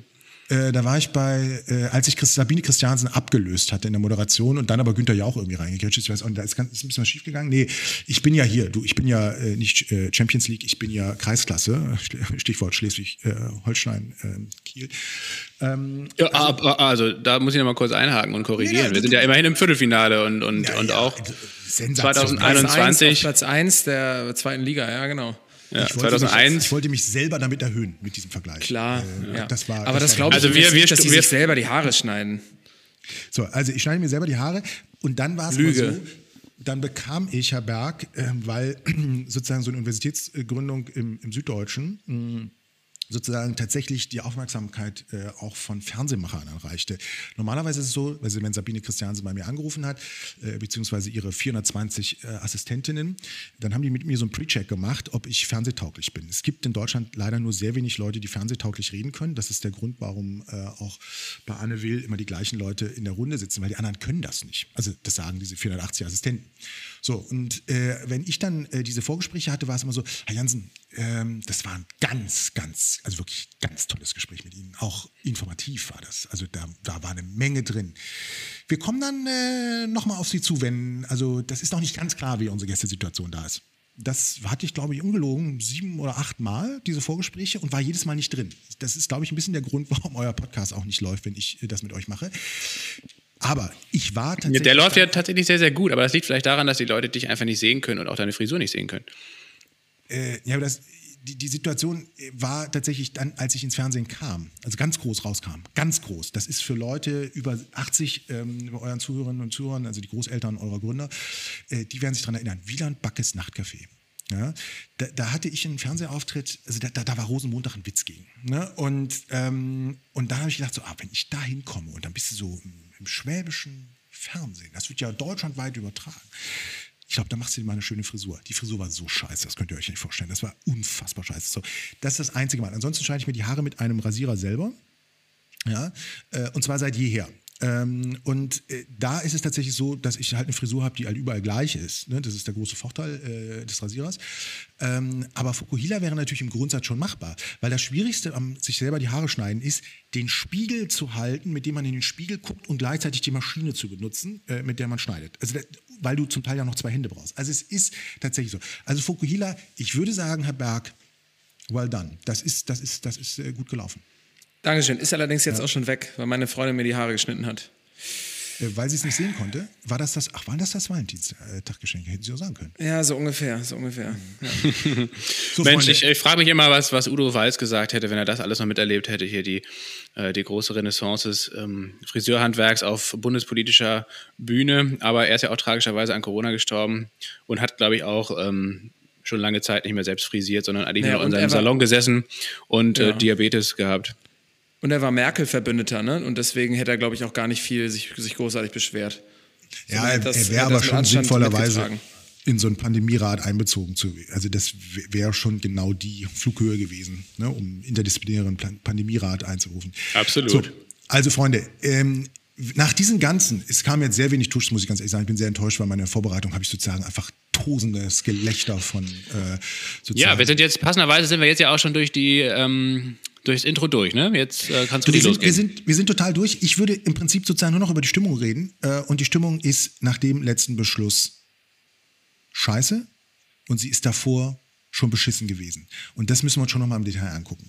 Also die Situation ist tatsächlich die, und jetzt wird so fast ernst, ähm, äh, mit, einer kleinen, mit einer kleinen Anlaufphase noch. Die Anfragen bei den Psychotherapeuten haben um 40 Prozent zugenommen innerhalb eines Jahres. Ähm, das ist, finde ich, erstmal auch eine gute Nachricht ähm, weil wir sozusagen schon sehr viele Narzissten unter uns haben, die natürlich aufgrund von fehlenden Bühnen ähm, äh, wirklich äh, schwierig werden.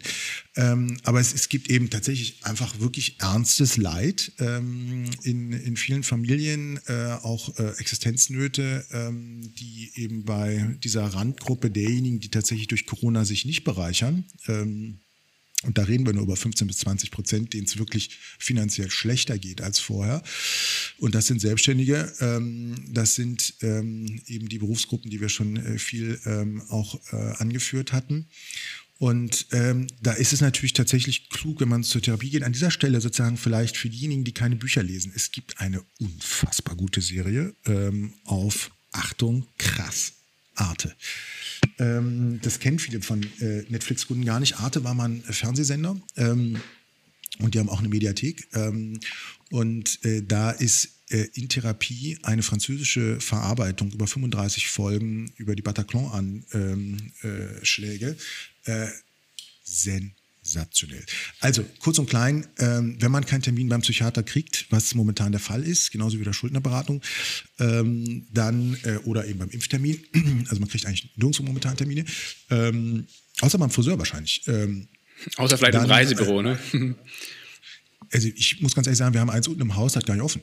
Ähm, aber genau, also es ist, es ist sozusagen wirklich so, die Stimmung, die Stimmung kippt und die Stimmung kippt tatsächlich sogar erheblich. Ähm, die Infratest DIMAP hat, äh, macht immer diesen Deutschland-Trend. Der wird, glaube ich, in der ARD ausgestrahlt. Das ist, wenn ich mich richtig informiert habe, ein Fernsehsender für Senioren. Ähm, und da sieht man sozusagen tatsächlich, dass die Stimmung gekippt ist. Ähm, und zwar in einer Art und Weise, die ähm, ich würde sagen, äh, exponentiell würde man äh, jetzt, wo der Begriff etwas besser und, äh, geübt ist, sagen. Das heißt, wir haben tatsächlich ähm, äh, eine Situation, in der 51 äh, Prozent der Deutschen davon ausgehen, dass die Maßnahmen äh, angemessen sind. 24 Prozent gehen sie aber nicht weit genug. So, und das heißt, äh, wir liegen dort ähm, insgesamt ähm, bei 75 Prozent derjenigen, die sozusagen glauben, dass die Maßnahmen angemessen sind oder aber eben auch nicht ähm, weit genug gehen. Und wir werden gleich nochmal über unseren großen äh, Fehler äh, sprechen, dass wir nicht zu scharf zwischen Zero-Covid und No-Covid ähm, getrennt hatten, wie tatsächlich jeder Journalist in Deutschland das am Anfang nicht richtig gemacht hat, äh, aber eben wir auch und das bedauere ich deswegen, weil ich mich auf No-Covid äh, bezogen hat und dauernd Zero-Coke-Witze machen wollte ähm, und ihr da auch so gut damit eingestiegen seid.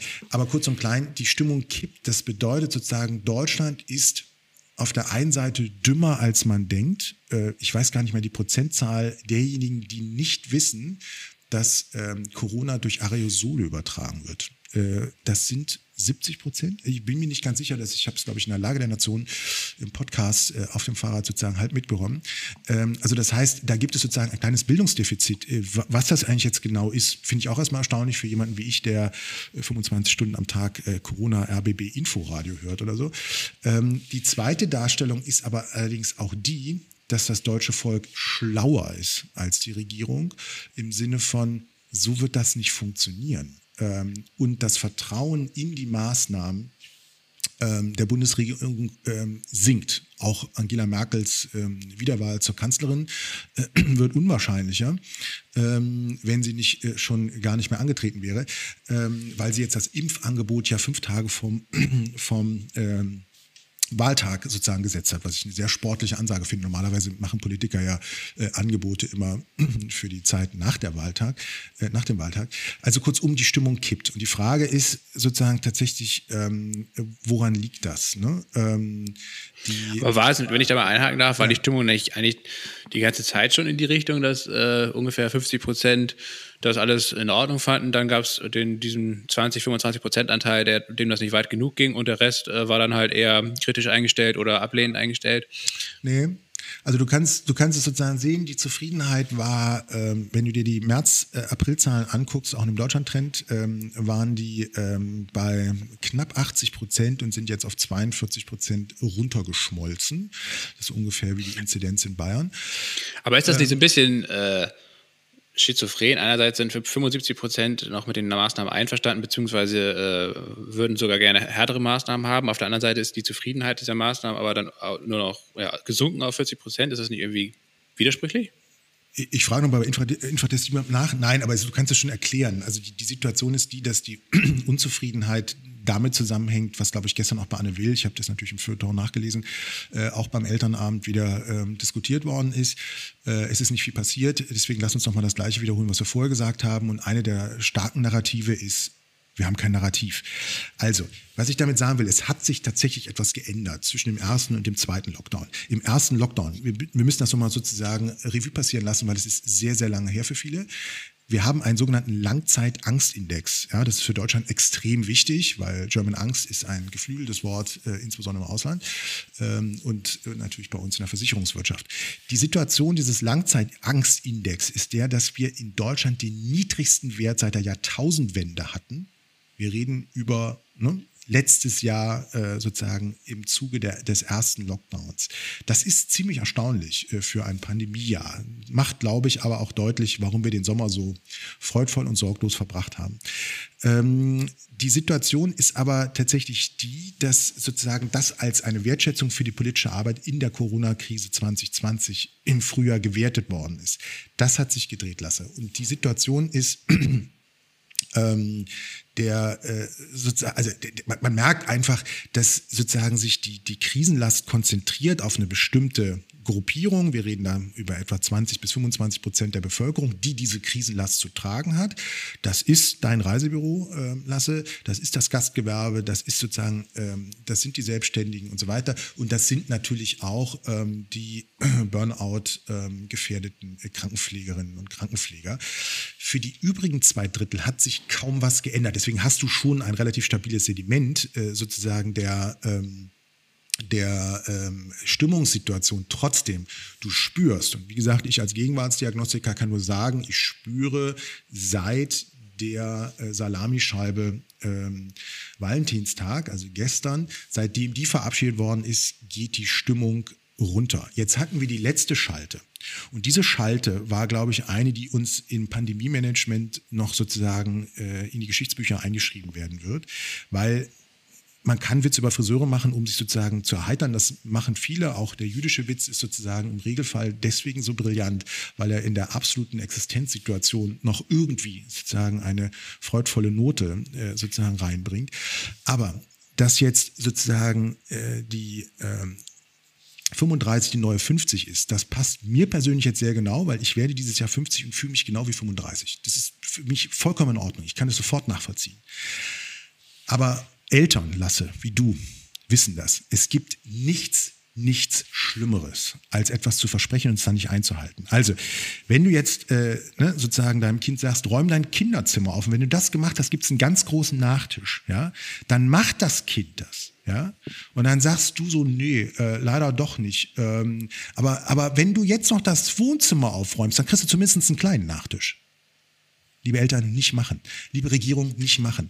Das war sozusagen pädagogisch erstens falsch, wissenschaftlich in keinster Weise belegt. Ja, die, wir erinnern uns aus der letzten Folge, wir haben es nochmal nachgearbeitet, der Inzidenzwert von 50 ist äh, entstanden, weil man davon ausging, dass die Gesundheitsämter dann das Tracing wieder hinbekommen können.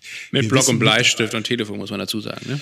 Richtig. Ähm, und der Bundeswehr, die man ja auch nicht hoch genug loben kann an dieser Stelle.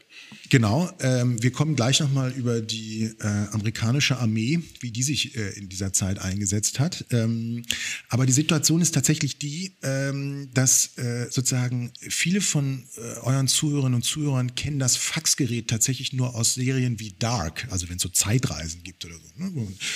Ähm, aber, es, aber es ist sozusagen, das Faxgerät ist eine dominante äh, Kommunikationslogik von Gesundheitsämtern. Das heißt, also man hat das Rückgrat, also ich würde sagen, das technologische Rückgrat, ähm, Rückgrat. Der, der Gesundheitsinfrastruktur in Deutschland eigentlich. Ja, so. Ähm, und die Situation ist die, dass man sozusagen jetzt sagt, hm, dann, dann gehen wir jetzt ein bisschen runter, weil das Tracing sozusagen funktionieren kann.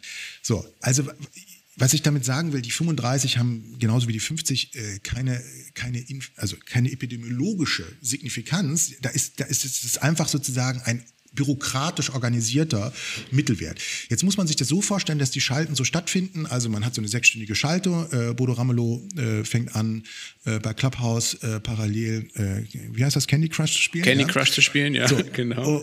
Und, und dann geht's eben anderthalb Stunden leider über die Friseure und, und, und so. Und dann irgendwann kommen so, und dann kommen offenkundig doch auch SPD-regierte Länder, die sagen, nee, also so, nicht so.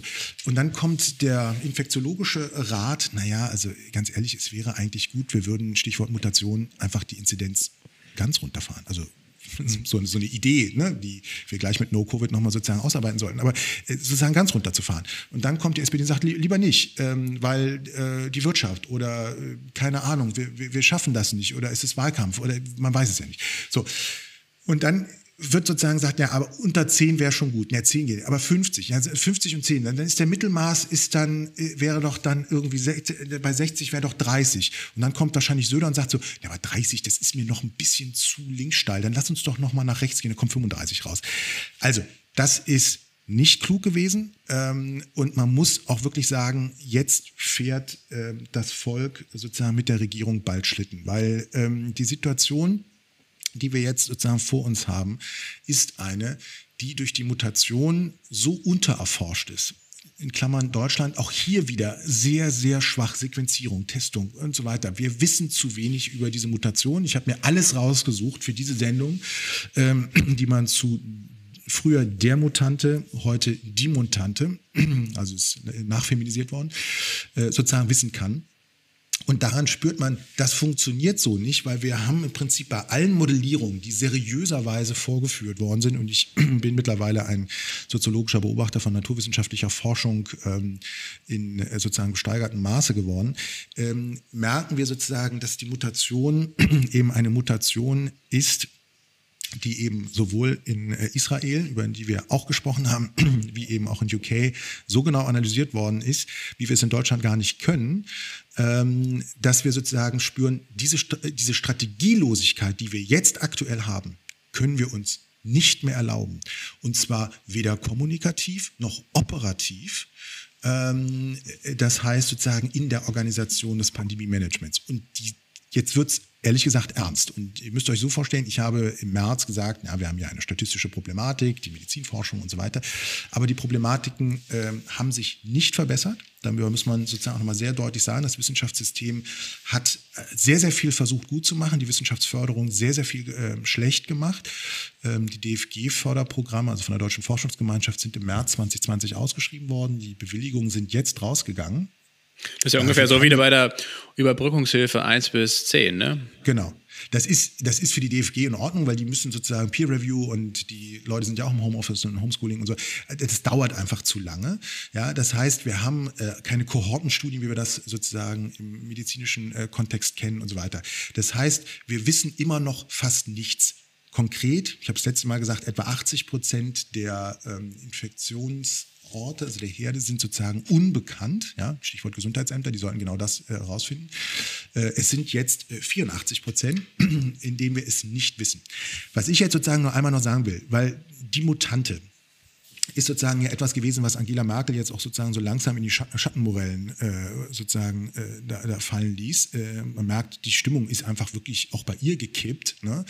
Bin mir auch nicht ganz sicher. Sie hatte, glaube ich, beim letzten Mal relativ viel Schaumwein gekauft, ne? als schwäbische Hausfrau ein bisschen ähm, Vorrat und so weiter. Ich muss mir das schon so vorstellen, dass sie sich, glaube ich, jetzt auch äh, statt dem Hallermarsch äh, auch nochmal ein Rosé äh, bei, bei, einem guten Buch, ich hoffe Hegel, sozusagen reinfährt. Aber die Situation ist, da ist was wirklich gekippt und dieses Kippen hat was mit dieser Mutante zu tun.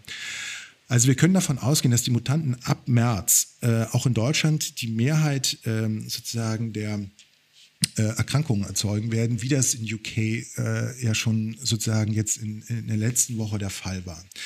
In Israel, wir haben, glaube ich, mittlerweile eine Impfung, da ist ja, glaube ich, unser Israel-Beauftragter Außenkorrespondent Lasse äh, besser informiert, aber über 70 Prozent. Ja, genau, als Botschafter in in Tel Aviv natürlich, äh, nicht in Jerusalem wie bei Donald Trump. Ähm, als Botschafter in Tel Aviv kann ich das bestätigen, ja. Ja, kannst du bestätigen. Ne? Also das heißt, die haben alles richtig gemacht, die haben äh, tatsächlich eine, eine, Menge auch falsch gemacht. Ne? Da haben wir das letzte Mal ähm, nicht so intensiv drüber gesprochen, aber sie haben nach wie vor eine der höchsten Inzidenzwerte. Ja, was aber ja auch, auch nachweislich auf die ultraorthodoxe Community vor allen Dingen zurückzuführen ist, wo auch das die Sterberate am höchsten ist, ja. Genau. Und wo generell, äh, ja, wo man sagen kann, ähm, dass, äh, dass die Ultraorthodoxen sicherlich wenn sie in Deutschland leben würden, äh, im Lager der Querdenker zu verorten wären.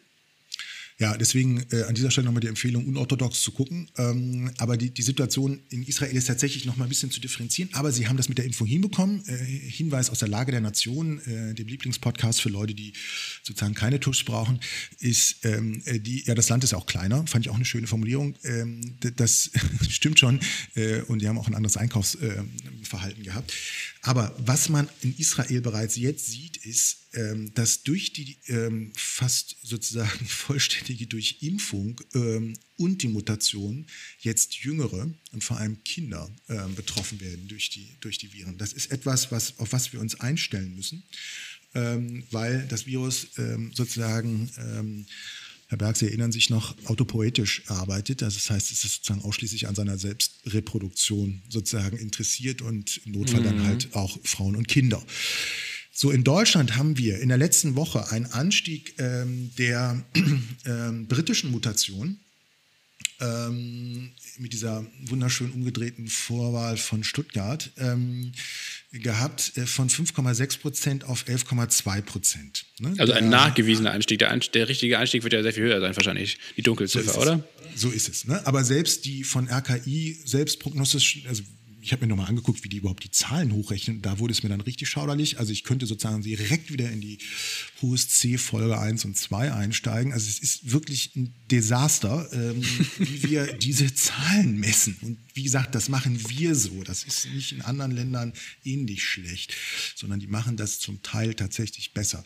So, und die Situation ist die, es hat sich verdoppelt. Wenn sich etwas in einer Woche verdoppelt, dann kommen viele schon auf die Idee, das könnte ein exponentielles Wachstum sein. In Düsseldorf haben wir Düsseldorf, Hillau, haben wir äh, eine Situation, in der wir 20 Prozent Anteil der Mutante haben. In Flensburg, ein Ort, den Kieler nicht kennen, äh, 33 Prozent. Und in Bayern, in Bayern gibt es natürlich schon wieder Kommunen, die mit 40 bis 70 Prozent Anteil äh, an der britischen ähm, aber sicherlich auch viele, viele Tirol-Heimkehrer dabei in Bayern, die, die nochmal schön Skifahren waren und dann nicht nur die britische Variante mitbringen aus Tirol, sondern auch die südafrikanische Variante, um dann nochmal so ein bisschen Variation reinzubringen.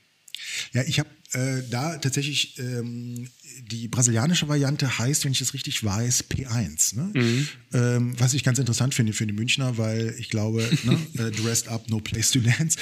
Ähm, ja, das war ja auch der äh, Lieblingsclub von Paul Berg äh, zu seiner Zeit als Praktikant bei Pro7 Sat1. Ich glaube, deswegen heißt er so, ne? Paul. Ähm, ja, stimmt, ja. ja so, ähm, also, äh, was aber ganz interessant ist bei diesen Mutanten, weil ich finde Mutanten, es ist, klingt, ich weiß nicht, wie es euch geht, aber wenn man über, also es hat sich ja mittlerweile auch schon wieder so wie die Milliarde volksnah geworden ist. In meiner Jugend, als ich Bankkaufmann war, war eine Milliarde so, ich wusste gar nicht, wie viele Nullen das hat, aber das ist ja sehr volksnah geworden. Ist aber auch jetzt die Mutante irgendwie sozusagen so in unseren Sprachgebrauch eingeführt worden, als wäre es schon immer da gewesen. Auch. Herr Berg? Okay, Moment. Ja, äh, ungegendert allerdings hat sie sich hier eingeschlichen. Aber das ist ja eigentlich auch ganz schön frech, ne? dass, die, dass, die, dass der Mutante früher äh, gang und gäbe war, also die männliche Variante, und jetzt plötzlich das ähm, verweiblicht wird. Das ist, da muss doch eigentlich, muss doch jede Feministin aufschreien. Ja, ja wobei glaube, das heutzutage ja auch ein bisschen komplizierter geworden ist mit den Aufschreien. Also du kannst ja auch nicht immer sagen, dass sozusagen inklusive Sprache jetzt von Frauen befürwortet wird. Ähm, da haben wir bei Good Jobs auch einen großen Shitstorm bekommen, weil wir sozusagen möglichst präzise sein wollten und deswegen, ähm, als wir über das äh, Phänomen der ähm, Stigmatisierung und Tabuisierung der ähm, weiblichen Periode gesprochen haben oder der Periode eigentlich und deswegen ganz explizit von Menschen, die menstruieren, gesprochen haben, ähm, weil ähm, sich da äh, sehr viele Frauen dann darüber aufgeregt haben, weil wir sozusagen das Wort Frauen zensieren äh, würden, wobei wir halt nur versucht haben, sprachlich einfach präzise zu sein. Also da, das ist auch da immer nicht ganz trennscharf, wer da aus welchen Gründen, warum äh, sozusagen wen gerade beschitstormt. Also ich denke, die Generation Vogue, ja, ähm, für mich ist es so ein bisschen noch Madonna, aber das können jetzt nur Leute über 50 drüber lachen, ähm, dass das Vogue ähm, äh, dass das sozusagen tatsächlich dazu führt, dass man es nie richtig machen kann. Das ist für mich als alter weißer Mann einfach toll, weil du trittst auf eine Bühne und bist schon im Fettnäpfchen. Das ist, das, ich, ich liebe es. Ich mache auch direkt am Anfang Witze drüber. Ähm, ich muss mir aber jetzt nochmal überlegen, wie man dieses Sternchen tanzt. Also einfach, ähm, damit es auch ähm, für Anthroposophen besser äh, erklärbar ist. Ich habe einfach jetzt nur diesen Hinweis äh, mit diesen Mutationen deswegen geben wollen, äh, ungeachtet der Genderfrage, weil auf die kommen wir gleich noch. Ähm, äh, weil es nämlich wirklich die Frage ist, müssen wir den deutschen Mann schützen. Ähm, die äh, Science-Fiction-Relevanz, die wir da haben, das ist so ein bisschen auch so dark-mäßig. Ne? Also sozusagen, äh, wir hatten früher so Science-Fiction, in dem genau solche Viren ja ähm, eine große Rolle spielten und so weiter. Und jetzt gibt es ja das Basismutationsmoment, ähm, äh, das heißt E484K. So, ich dachte so, was ist das denn für eine Abkürzung? I484K. So. Und dann, ähm, das ist die IK-Mutation. Und das wird sozusagen jetzt unter Virologen ist das sozusagen der Zynismus, den man jetzt schon hat, dass man sagt, das ist eigentlich eine Mutation, die ist nicht mehr aufzuhalten. Jetzt mal unter uns Pastorentöchtern. Ich hatte wirklich sozusagen so das Gefühl, die Mutation kam für alle so ungefähr überraschend wie für die Deutsche Bahn der Wintereinbruch. Ähm, ja, und für uns alle auch der Herbst. Ne? Also es war ja auch absolut nicht absehbar, dass ein Virus, was sich primär über Aerosole verbreitet, ähm, dass das ähm, plötzlich im Herbst und Winter, wenn es kalt wird, dass das plötzlich wieder zurückkommt. Das ist ja wirklich eine Riesenüberraschung gewesen für alle. Absolute Überraschung.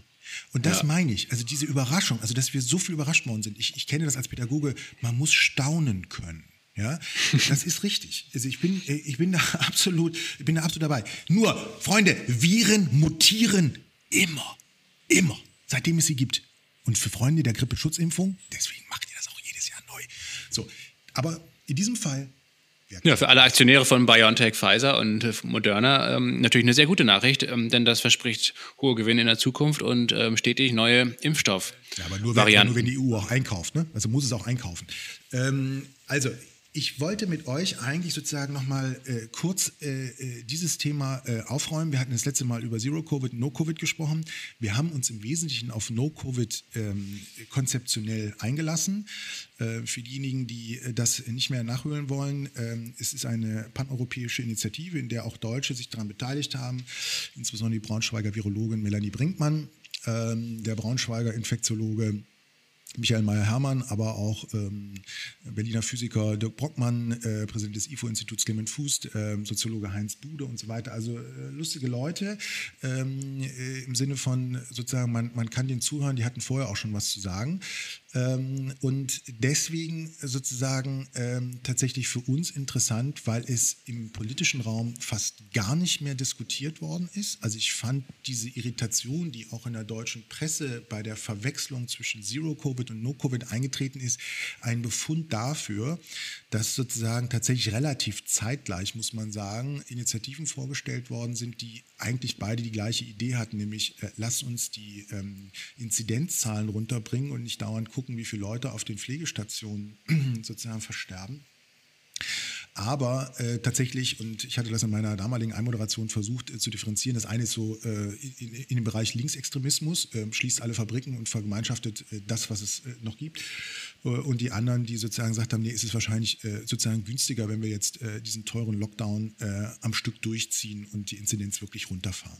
So, das hatte, wie gesagt, das ist eine Erklärung, die ist, ich weiß es jetzt nicht mehr hundertprozentig, glaube ich, am 18. Januar ähm, dann in The Lancet live gegangen. Und ähm, die ähm, diese äh, No-Covid-Strategie ist eben eine, die mit Zonierungen arbeitet. Auch darüber hatten wir das letzte Mal gesprochen, mit grünen Zonen und äh, roten Zonen. Das ist im deutschen politischen Alltag nicht wirklich verstanden. Es ist fast wie tabuisiert worden. Und das macht mich als Soziologe wirklich nachdenklich. Wie konnte das passieren? Ähm, weil was wir jetzt haben, ist eine Situation, in der ich, ich spreche jetzt Stefan Jansen als der Einzelhändler. Ähm, ich habe eine Situation, in der, wenn Berlin die Inzidenzzahl auf 34,8 äh, sinkt pro 100.000 Einwohner, muss ich den Laden aufmachen. Ne? So, ähm, wenn aber sozusagen im Altenheim Moabit ähm, sozusagen die Inzidenz steigt, muss ich ihn sofort wieder zumachen. Äh, wenn ich ihn aber aufgemacht habe und der Brandenburger mit einer höheren Inzidenzzahl war, im bei Bicikli ist der Laden offen, äh, dann kriegen wir einen Konsumtourismus, den wir nicht kontrollieren können. So, und deswegen sind diese Maßnahmen in einem föderalen Konzert, was, wie wir wissen, ähm, durchaus vielstimmig ist, ähm, ähm, um nicht zu sagen auch ähm, einige Disharmonien auftreten können, ist überhaupt gar keine Kontrollmöglichkeit über dieses merkwürdige sozusagen Öffnungsszenario, was inzidenzbasiert auf einer Zahl ist, die mit No-Covid nichts zu tun hat, weil 35 reicht nicht, um die zu erwartenden Mutationseffekte abzufedern. Konkret, die Mutation ist noch nicht in der Weise sozusagen ähm, erforscht, dass man da belastbare Aussagen zu machen kann. Das, was ich lese, ist, dass die Wahrscheinlichkeitserhöhung für die Infizierung, also die, auch die R-Werte, mit 40 bis 60 Prozent simuliert werden. Und damit sozusagen deutlich ist, dass wir genau jetzt in die Talsohle reingehen äh, in der wir sozusagen dann aber exponentiell hochschießen, wie wir es noch nicht gekannt haben. Und wir müssen uns erinnern. Also wir stehen jetzt kurz vor der dritten Welle, meinst du? Wir stehen jetzt vor der dritten Welle durch diese Mutation, ähm, obwohl sie sozusagen, ja, wir haben ja auch in äh, einigen äh, Bundesländern frühlingshafte äh, sozusagen Erinnerungen in den nächsten zwei Wochen ähm, und äh, könnten dann den zweiten und dritten Frühling sozusagen wiedererleben. Die Portale äh, für Partnerschaftsanbahnungen werden sich verändern und so weiter. Aber was ich, also mir geht es eigentlich um die Kernaussage dessen, dass wir die Inzidenz so runterbringen müssen, wie wir sie im Sommer schon mal hatten. Ähm, wir erinnern uns, da waren Inzidenzzahlen von drei bis fünf. Und wir haben es trotz dem geschafft und zu dem damaligen Zeitpunkt noch nicht bekannten Mutationen das Ding wieder hoch zu jazzen, dass sozusagen dieser klein, diese kleine Erhebung, die wir da sozusagen früher im März hatten, ja, fast überhaupt keine Rolle mehr zu spielen scheint. Also deswegen ist diese äh, No-Covid-Strategie äh, sozusagen tatsächlich eine, wo ich als Bürger eine Erwartung gehabt hätte, dass mir nicht über Friseure etwas erzählt wird, sondern wo mir der politische Diskurs aufbereitet wird, warum man sich auch in SPD-regierten Ländern, und ich sage das an dieser Stelle sehr deutlich, ich bin parteipolitisch vollkommen neutral, äh, Grüße an äh, meinen alten Freund Per Steinbrück, äh, mit dem ich sehr viele Barolos äh, in sehr späten Nächten getrunken habe, äh, also er getrunken und ich ähm, habe ihn versucht zu stützen. Ähm, die Situation ist, ähm, also zu beraten, Entschuldigung, das war meine offizielle Funktion. Ähm, das ist, das ist sozusagen etwas, wo ich wirklich sagen muss, das verstehe ich nicht. Jetzt gehöre ich zu Biografielesern von Hegel, äh, zu FAZ-Lesern. Also ich gehöre wirklich zu einer Blase, in der Klapphaus äh, sich selber gerne wähnte. Aber ich möchte das verstehen und ich verstehe es nicht.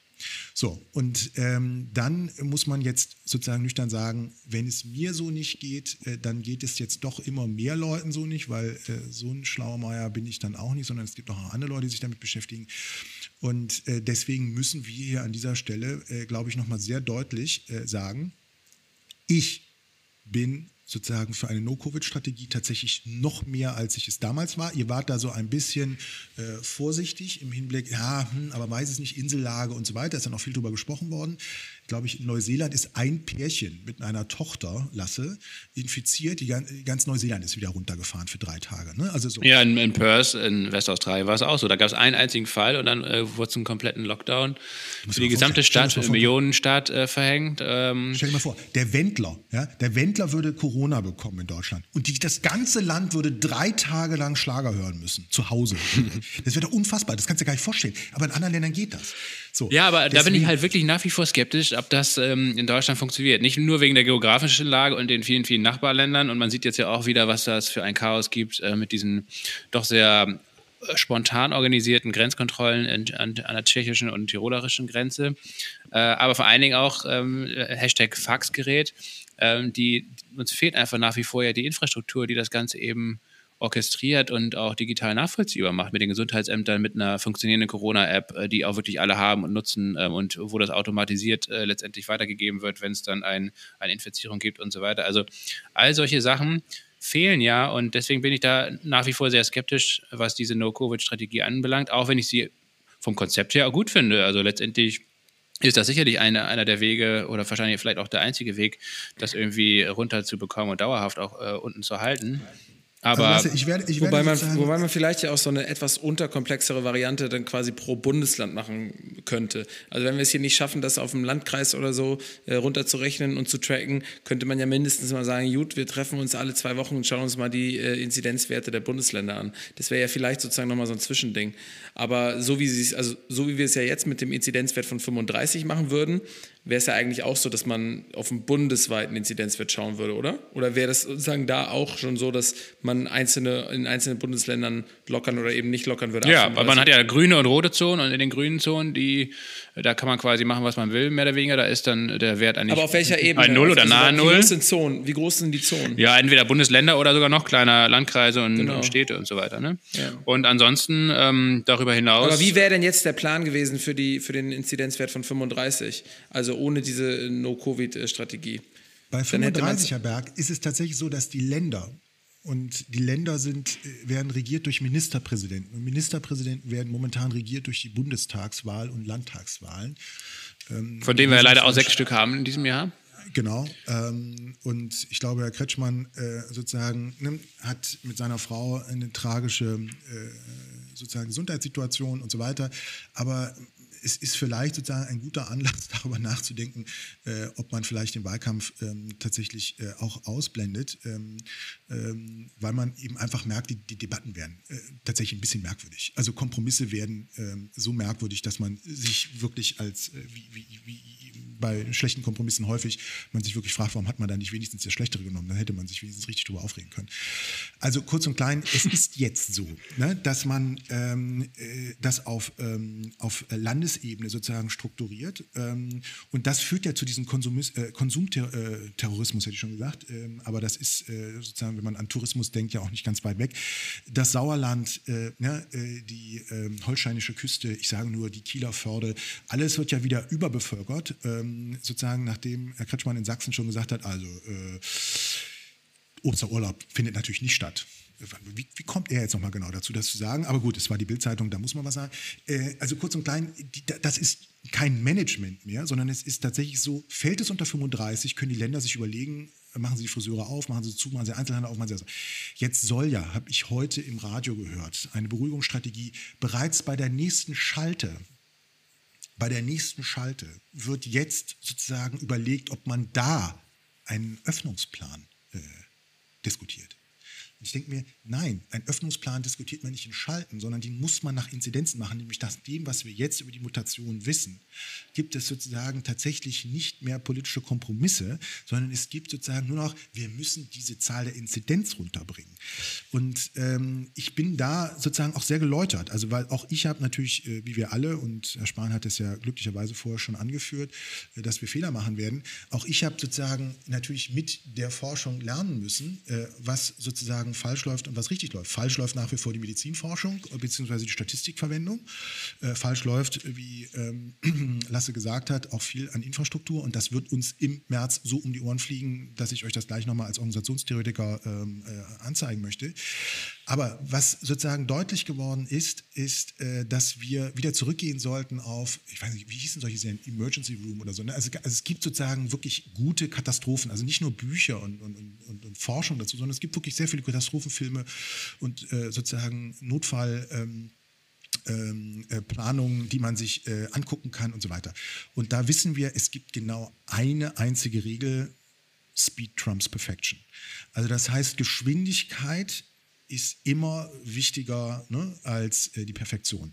Deutschland versucht die Perfektion mit dem Faxgerät, ähm, aber sie haben keine Geschwindigkeit gehabt. Das führt ein bisschen darauf zurück, dass Angela Merkel, die ich, wie ihr vielleicht wisst, nicht in mein Politiker-Bashing, was ich ohnehin sehr ungern mache, ähm, einbeziehe.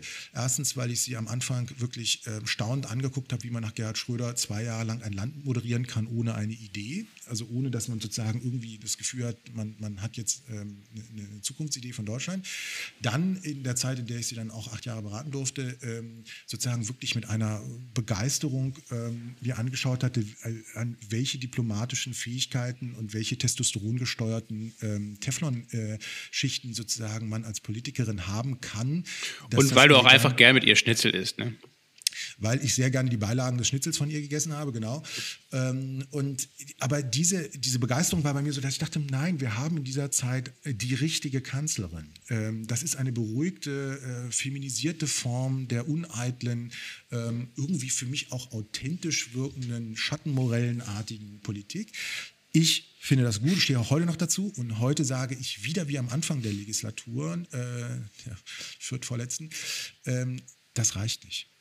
Wir sind in einer Situation, in der wir keine Reagierung, ja, so muss man das wohl präzise nennen, äh, mehr uns erlauben können, sondern wir brauchen ein proaktives Pandemie-Management.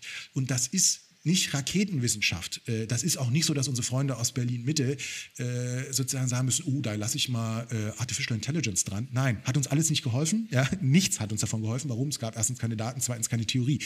Aber die Situation ist, es gab auch nichts zum Trainieren damit für die künstliche Intelligenz. Also was damit sozusagen deutlich ist, wir brauchen mehr Geschwindigkeit, und gerade bei dieser Mutation, weil es ist schon wieder ein äh, sozusagen Rennen gegen die Zeit, wo alle hoffen, im Frühling wird es besser wegen der Temperatur. Das wird wahrscheinlich, nach dem, was wir jetzt wissen, so nicht sein. So, und da gab es sehr, sehr viele Fehler. Also nicht nur bei uns im Podcast, äh, sondern eben generell. Und das ist auch vollkommen normal. Und ich als Wissenschaftler liebe das auch. Ähm, ich will das sozusagen noch mal einmal kurz historisieren. Wir hatten die Great Barrington-Erklärung. Ähm, viele werden sich daran nicht erinnern. Das war am 4.10.2020. Das war im Prinzip die erste große Erklärung von Wissenschaftlern, durchaus renommierte Kollegen, Stanford und so weiter, äh, was immer so an klassischem Wissenschaftsmarketing für Renommee äh, herangeführt werden muss. Dieses Team, äh, was diese Erklärung abgegeben hat, die Great Barrington-Erklärung, war Herdenimmunität, Schutz der Vulnerablen. Ne, wir hatten das schon mal in einem Podcast auch ähm, gesagt, es gibt die Lockdowner, es gibt die äh, Cocooner äh, für die vulnerablen Gruppen und so weiter. Great Barrington-Erklärung, 4.10.2020. Das Ziel ist Herdenimmunität, das Ziel ist Schutz der Vulnerablen und für alle anderen Öffnung. Dann neun Tage, ne, elf Tage später, glaube ich, 15.10 kam die John Snow, das John Snow Memorandum, ja, in Deutschland auch sehr wenig gelesen, äh, wurde im The Lancet veröffentlicht, hat genau das Gegenteil behauptet. Waren wieder sehr viele renommierte Leute dabei, Stanford und so weiter. Ähm, so. Und das ist in der Naturwissenschaft wie in der Geisteswissenschaft. Ähm, Was heißt denn genau das Gegenteil, um da, nochmal nachzuhaken?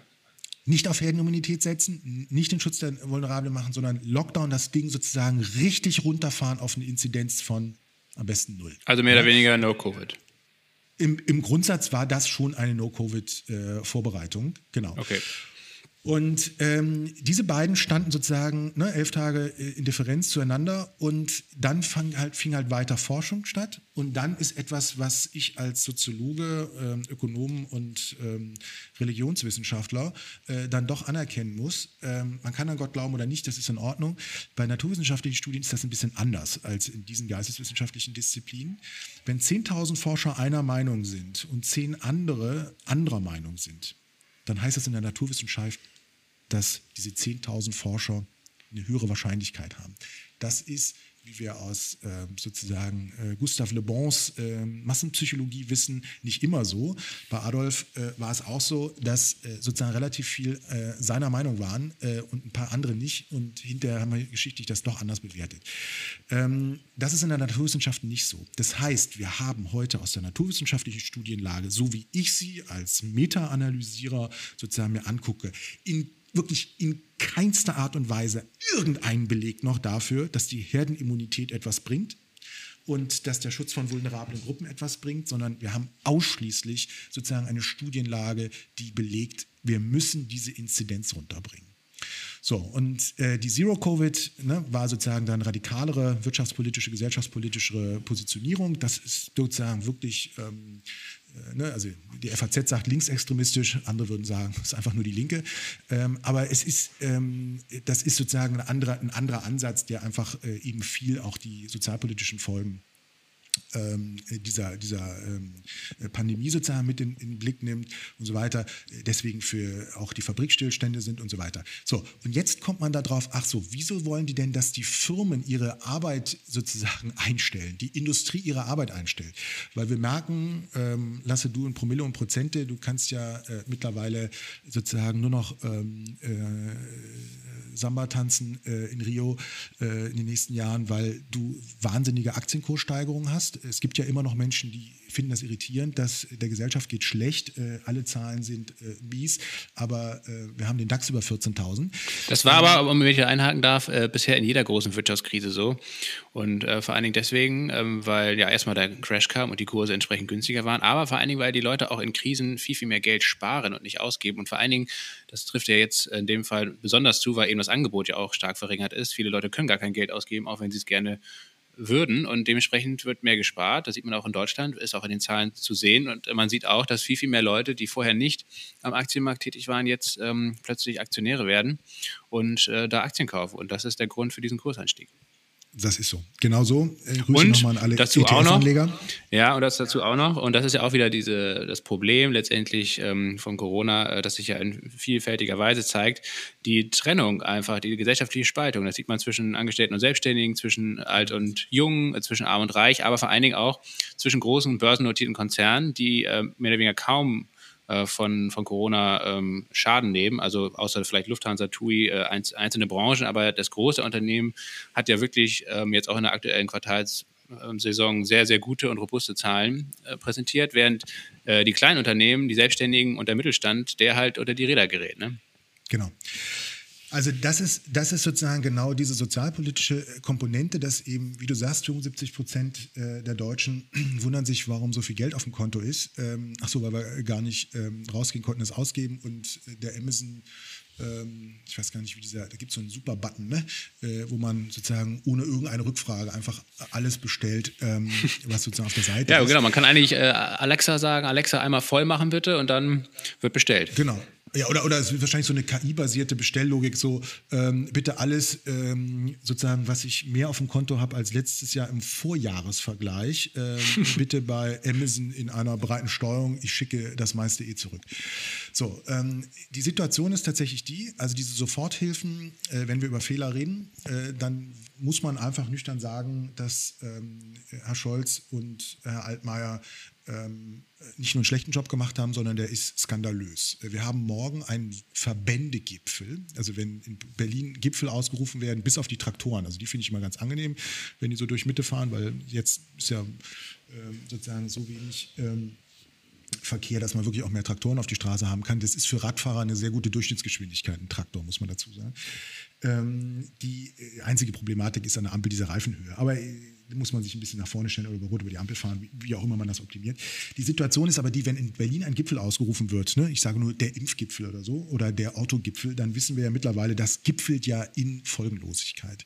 So, morgen haben wir also den nächsten äh, wahrscheinlich folgenlosen Gipfel, ähm, nämlich 40 Verbände haben sich sozusagen bei Altmaier äh, äh, eingeladen oder er hat sie eingeladen, man weiß es nicht. Ich glaube, es ist jetzt wechselseitiger Druck da. Weil, Lasse, ich kann es an dieser Stelle sagen, ich habe gestern, ähm, nachdem ich äh, den Valentinstag ähm, verbracht habe, ich habe das glaube ich gar nicht gesagt, wie ich das gemacht habe, ähm, aber ich war ähm, für diejenigen, die sich in Berlin nicht auskennen, an dem entscheidendsten See, den man in Beziehungsfragen besuchen sollte, den Scharmützelsee. Und, ähm, oh, das ist ja auch für die, ähm, ah nee, für die SPD ist ja der Schwilosee der Schicksalssee, ne? In der Tat. Warum? Vor allem für Kurt Beck. Erklär doch mal warum. Ähm, ja, der Spilosee, der ist äh, südlich von Potsdam gelegen und da hat der legendäre äh, Krisengipfel mit Kurt Beck, als der noch SPD-Vorsitzender war, ich weiß gar nicht, wann das war, 2008, 2009 oder irgendwann, ähm, äh, stattgefunden und am Ende stand äh, eine Demontage seines Parteivorsitzes und ähm, ich, ja, ich weiß gar nicht. Also der Schwilosee also das ist quasi so das, das, das, das Wolfsratshausen der äh, CDU ist sozusagen der Schwilosee der SPD. Genau, genau. Genau. Okay. Ja, also das Ressort Schwilosee, an dem das stattfindet, ist danach auch insolvent gegangen. Der ähm, Betreiber ist ins Gefängnis gegangen. Das ist eine interessante Geschichte. Ich möchte zur, äh, zur Rettung des Schwilosees, weil es ist mein Heim, Heimatsee. Es ist also wirklich ein sehr, sehr schöner See, muss man sagen. Es ja. gibt, also wenn man nicht SPD-Mitglied ist, gibt es keinen Grund, dann nicht mal hinzufahren. Ja, ich glaube auch. Also vor allem äh, jetzt sozusagen nochmal historisch gesehen ähm, ist äh, der Spielosee, also er gehört zu meiner Hausrunde. Äh, das nennt der Radfahrer, wenn er rausfährt und keine Ahnung hat, wo er hinfährt, dann fährt er immer die gleiche Runde. Und äh, die das macht der Spaziergänger übrigens auch so, Stefan. Ja, okay, mhm. ja. Ich, ich finde das tatsächlich für mich so, weil ich bin so ein Navigationslegastheniker. Äh, ich, ich schaffe es sozusagen äh, noch auf dem Weg äh, zur Arbeit mich zu verfahren. Ähm, auf jeden Fall die die äh, Siehst du mal eine Landkarte statt so ein Buch hier. äh, da kommt noch jetzt der Tusch. Ja.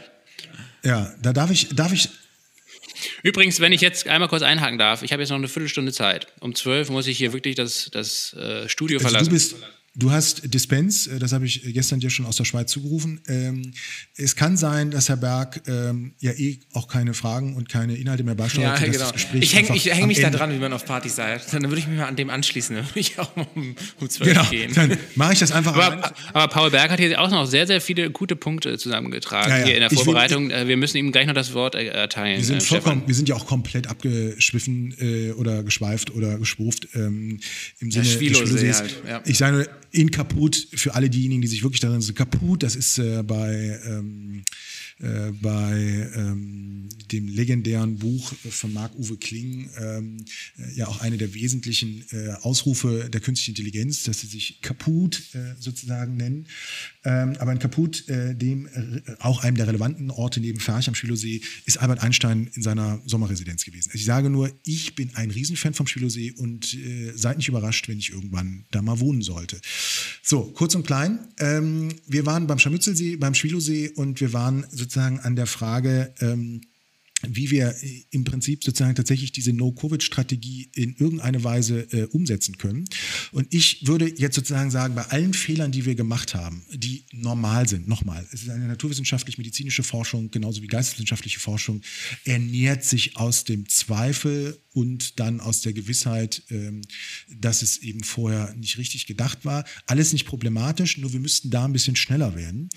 Ähm, wir wissen heute bei etwa 84 Prozent nicht die Ansteckung und ich habe zum ersten Mal ähm, einen Printartikel gefunden äh, über die Studie der Technischen Universität Berlin, die eine vergleichende Analyse macht, wo kommt die Ansteckung eigentlich her. Und jetzt kommt krasse Ergebnisse mm. raus. Friseure, ja, Friseure. Also wir hatten vorher so lobbyistische Geschichten, äh, da haben irgendwelche Konzertveranstalter ihre Hygienekonzepte abgegeben und gesagt, also wir haben nochmal geguckt, 10.000 Leute in einer Arena äh, also wenn wir da ne, uns alle vorher die Hände waschen, passiert gar nichts. Das ist ein todsicheres Ding, ne? Genau. Da wusste man nicht so hundertprozentig, ob das jetzt äh, belastbar war oder vielleicht auch fürs eigene Geschäftsmodell. Jetzt hat die TU Berlin das sozusagen durchgezogen. Die hat Schule sich angeguckt, die hat Großraumbüros sich angeguckt, die hat Theater sich angeguckt, die hat Friseure sich angeguckt. Natürlich Friseure, logischerweise, weil es eine der wichtigsten Orte ist, an dem wir uns ähm, sozusagen jetzt aufhalten werden die nächsten Monate. So, kurz und klein, was rauskam, war ähm, die Wahrscheinlichkeit, sich bei einem Damenfriseur mit Maske anzustecken, war bei 0,6 R-Wert. Ja. Ähm, die Wahrscheinlichkeit, sich äh, in der Schule anzustecken, wenn der normale Klassenteiler von, ich sag mal, ne, 82, naja, wir, wir, sind bei etwas über 30, äh, in einem Klassenraum äh, ohne Maske ist 11,5 schon ordentlich. Ähm, wenn wir eine 50-prozentige Auslastung in der Schule haben, was ich generell empfehlen würde, also Klassenteile über 15, äh, mit Maske ist noch die Wahrscheinlichkeit äh, bei 2,9 R-Wert. Ja? Also das heißt, da merkt man schon, Maske macht einen Unterschied, Auslastung mal so. Jetzt kommt das Großraumbüro. Das Großraumbüro ja, hat eine, äh, einen R-Wert, der liegt bei 8 wenn 50 Prozent äh, Auslastung ohne Maske im Großraumbüro bestehen. Wenn eine Maske getragen wird, ja, ähm, dann äh, sozusagen wird es schon etwas besser, aber ähm, bei sozusagen erst dann deutlich geringerer Auslastung. Für unsere Freunde des Theaters, äh, Oliver Rehse, schönen Gruß an dich, äh, Intendant des Berliner Ensembles. Äh, wir verbringen ab und zu Zeit in dem leeren Theater miteinander, ähm, weil ich ja auch irgendeine Bühne brauche. Und ähm, Theater sind sozusagen sehr, sehr geringe Ansteckung, wenn nur 20 Prozent äh, Auslastung da ist, was bei vielen Vorstellungen äh, der Normalfall ist. Nein, kleiner Witz. Aber sozusagen die Situation ist ähm, die, das Theater, das Museum ist gar nicht bewertet worden, weil das Museum, da kann man sich gar nicht anstecken, außer geistig, ähm, weil es sind so wenig Leute da und wenn man damit Maske, das ist was so und so sinnvoll ist, wenn man vom Van Gogh steht, äh, nicht feucht auszuhusten. Das wäre generelle Empfehlung übrigens auch, ähm, Maskenpflicht in äh, Museen einzurichten. Das würde die ähm, sozusagen Restauratoren auch. So, also was wir, so, wir kriegen zum ersten Mal Spurenelemente von tatsächlichen Ansteckungsorten, Hygienekonzepten, Wirkungsmaßnahmen. Die, die sind aber wirklich erst im Anfang. Gastronomie ähm, gibt es da auch äh, äh, Zahlen zu? Restaurant? Wo? Wozu? Restaurant. Hm. Gastronomie. Ja, es gibt, es gibt auch Restaurants. Äh, äh kann ich äh, sozusagen sofort einholen. Ist der große Vorteil absolut akustisch für viele ungewohntes ähm, Geräusch. Seine Zeitung. Ich schätze, mal, das ist, ich schätze mal, das ist ungefähr wie bei einer geteilten Klasse. also, oder? ich habe hier. Ähm, der Drive-Thru bei McDonalds äh, schneidet bestimmt besser ab als, das der Beste, ja. als das, der, Italien, der Stammitaliener in Charlottenburg. Ne? Ja, ja, das, das kann schon sein. Äh, ich gucke gerade mal ähm, äh, tatsächlich äh, Restaurant. Restaurant, Belegung 25 Prozent mit Maske ähm, bei 10 Quadratmeter pro Person, das ist für Herrn Berg auch besser, weil er die Ellbogen nicht so ganz beim Essen anlegt, ähm, sind 1,1. Äh, also das ist sozusagen. Ich finde das okay. Das kann man auch eigentlich fast okay. auf die Speisekarte schreiben. Also heute Abend haben wir 25% Belegung mit Maske 1,1, macht dann sozusagen Eintrittsgeld nochmal 5 Euro oder einfach eine dynamische genau. Preisgestaltung. Je nachdem, wie viele Leute drin sind, wird das Essen äh, günstiger. Stell dir mal vor, und alles wird in die Corona-App integriert. Hammer. So, also diese Situation. So, jetzt kommt ein Befund von YouGov. Uh, YouGov ist sozusagen so ein Meinungsforschungsinstitut, was sich mehr mit äh, öffentlichen Interessen äh, sozusagen beschäftigt. Hammer-Statistik. 60 Prozent lehnen einen Impfnachweis am Arbeitsplatz ab. Ja, kann man sagen, okay, das ähm, ist sozusagen äh, auch mal äh, ein interessanter Befund. Aber was noch viel interessanter war, 25 Prozent der Befragten hielten sich in Büros überhaupt noch die Hygienemaßnahmen. So, jetzt kommst du so auf die Idee und denkst so, mh, die Industrie hat offen, ne, 70 Prozent der Wertschöpfung, deswegen geht es uns noch so gut und der DAX ist so hoch und so weiter. Aber wo kommen die Infektionen her? Dazu brauchen wir einfach mehr Daten. Es ist jetzt nicht so, dass ich sage, dass diese Studie der TU die einzige ist, die man sozusagen jetzt heranziehen muss. Aber die Untersuchungsdesigns, ja, die müssen so sein. Und wenn ich jetzt mir die Wissenschaftspolitik angucke, dann würde man, ja, ich habe so einen schönen Artikel in der Zeit gefunden, in der äh, man sozusagen tatsächlich mal versucht hat zu analysieren, äh, Katharina Menne war das, äh, in einer idealen Welt, Zitat, hätte sich im März 2020 die besten 20 Wissenschaftlerinnen und Wissenschaftler des Landes in einem Pandemierat versammelt. Virologen, Epidemiologen, Intensivmediziner, aber auch Politik- und Rechtswissenschaftler, Soziologen, Ökonominnen, Pädagogen hätten sich gefragt, was müssen wir wissen? Woran müssen wir forschen? Welche Fragen müssen wir beantworten, um diese Pandemie möglichst schnell und gut zu bewältigen? Ich möchte jetzt nicht äh, ohne Stolz darauf hinweisen, dass genau diese Fragen wir im äh, äh Podcast HUSC gleich am Anfang gestellt haben. Und das wäre eben eine ideale Welt. Wir haben keine, aber jetzt müssen wir uns sozusagen so langsam daran gewöhnen, dass die Realität an die Tür klopft. Und die Realität heißt die Mutante. So, ich würde jetzt tatsächlich sagen, Kinders, wenn ihr alle gehen müsst, ne, ich bin jetzt noch für sechs Stunden vorbereitet, ähm, dann äh, machen wir das so. Äh, meine Sachen äh, tragen auch noch für einen weiteren, weil äh, Lockdown-Verlängerung. Ähm, der aber nicht mehr so einfach wird. Das heißt, ähm, Montag wird sozusagen Land landkreisbezogen, Herr Berg, äh, unterschiedliche Zuschaltungen haben, weil die einen tanzen schon Samba und äh, sind sozusagen wirklich dabei, ähm, die Swingerpartys wieder äh, in äh, die Wochenrhythmen zu kriegen, währenddessen bei den anderen äh, sozusagen noch im Panic Room äh, die Spaghetti ähm, und ähm, passierten Tomaten gezählt werden, ob sie noch reichen, weil das Klopapier wäre noch vom Vorjahr da. Also das wird sich jetzt Kids mit dieser Entscheidung, die wir haben, wird sich das sozusagen tatsächlich äh, nicht mehr äh, einsteuern lassen. Wir könnten jetzt noch sehr lange über die Einkaufspolitik der EU reden. Von der Leyen hat jetzt gesagt, es wäre ein Fehler. Das äh, sieht Frau Merkel noch nicht ganz so kritisch, aber. Ähm aber wir müssen ja auch noch ein bisschen was übrig lassen für die nächste Folge, die wir vielleicht am 1. März dann live aus dem Friseursalon von Udo Walz äh, ausstrahlen werden. Das wäre natürlich toll, ja. Also wenn wir da so ein bisschen Rasierer im Hintergrund hätten, aber jetzt hat natürlich die Freundin das schon weggeschnitten da hinten. Ähm, aber sagen wir mal so, über die Einkaufspolitik Agrarpolitik der EU ist so viel geschrieben worden, äh, dass es falsch ist, dass, glaube ich, jeder ähm, sozusagen das versteht. Ich finde es eigentlich ganz schön, äh, ich weiß nicht, Heinsberg kennt ihr ja noch, ne? große Karnevalshochburg. Ähm, der äh, Stefan Pusch, Landrat von Heinsberg, ähm, äh, wie gesagt, großer erster Karnevalsausbruch überhaupt, äh, hat da ein Video gedreht und hat die EU-Kommission ein bisschen unter Druck gesetzt, nämlich äh, jeder Landwirt im Kreis Heinsberg hätte besser verhandelt. Ähm, also das finde ich nochmal so eine wichtige Aussage zur Einkaufspolitik der EU, weil wie kommt man auf die Idee, dass man zu wenig kauft, darauf vertraut, dass in so einer Situation natürlich termintreu geliefert wird, ja, und äh, man auch, ne, äh, ich sage nochmal Bazooka, äh, Olaf, auch auf gar keinen Fall zu viel Geld ausgeben. Also ne, was macht man in der heutigen Zeit mit Impfstoff, was übrig ist? Es ist ja wie Klopapier, es liegt ja ewig rum. Nein, da ist also wirklich, da ist so, so alles schiefgegangen, was schiefgehen kann. Ich würde an dieser Stelle vielleicht nur noch einen kurzen äh, Hinweis legen, bevor ich äh, sozusagen noch zwei Sachen auflösen muss. Ich muss noch mal kurz über die Gender-Thematik reden und ich muss über die ähm, Frühwarnsysteme sprechen. Fünf ich habe natürlich als alter, oh ja. ja, fünf Minuten haben als alter Frühwarnsystemforscher der 70er Jahre, das war sozusagen da, wo wir die Ölkrise hatten, das war das letzte Mal, dass wir wirklich, wirklich Panik hatten in unserem Leben, ähm, äh, weil man dachte, man konnte nicht mehr Auto fahren, weil das Benzin nicht mehr da ist. Ähm, aber die Situation äh, ist in den 70er Jahren entstanden, das haben wir so Frühwarnsysteme gehabt. So, jetzt gibt es tatsächlich, haltet euch fest, es hey, Wo jetzt? Bei Autos oder bei Erdbeben oder wo? Nee, es gibt ein Frühwarnsystem für Corona. Es gibt Ey, Sie haben doch gerade 70er, 80er Jahre gesagt. Ja, da kommt die Idee des Frühwarnsystems hin. Verstehen Sie? Ja. Ich habe, ich habe vorhin. Nämlich äh, Abwasserforschung, ne? Lasse. Ja, so geht das. Es ist wie bei der vernünftigen Drogenkontrolle, ja, schön bei Wirtschaftsprüfungsgesellschaften direkt daneben die Abwasserkontrolle machen. So viel Koks gibt es nirgendwo in der Stadt wie neben Investmentbanking und Wirtschaftsprüfungsgesellschaften. Ja. Früher hätte man gesagt Werbeagenturen, aber die können sich das gar nicht mehr leisten. Ähm, also ja, kurz und klein. Interessante fand ich, äh, Stefan, wenn ich einhaken darf.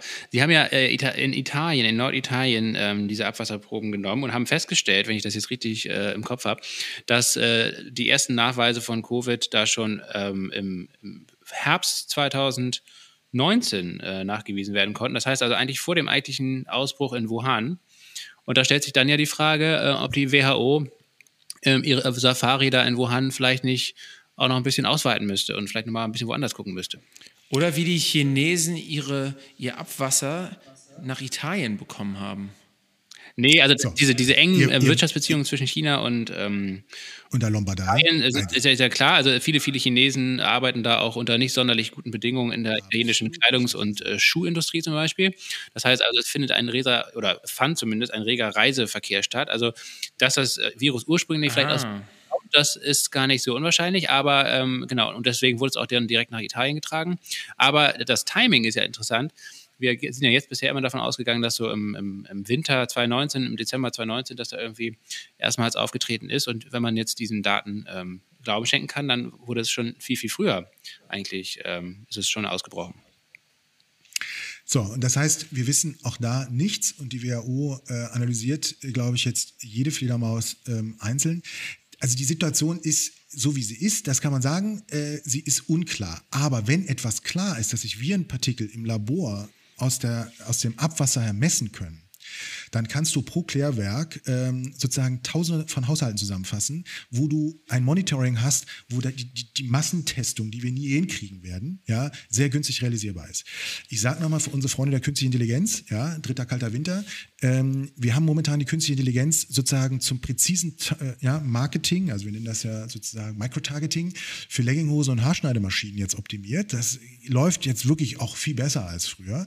Aber wir könnten jetzt tatsächlich künstliche Intelligenz daraufhin trainieren, wo es solche Ausschreitungsabweichungen gibt. Jetzt passt ja auf, Leipzig, Frankfurt äh, am Main, Berchtesgaden und Oldenburg machen das schon, aber sie kooperieren wieder untereinander nicht. Also kurzum, es gibt solche Möglichkeiten, auch in der Forschung ähm, sozusagen solche Frühwarnsysteme zu machen. Und das macht eines deutlich, Achtung, Punchline für Leute, die sozusagen wieder äh, beim Marathonlauf äh, kurz gegen die Bank äh, sich lehnen, weil sie nicht mehr können, äh, mit 50 und einem dicken Ranzen äh, den Energieriegel rauszuholen.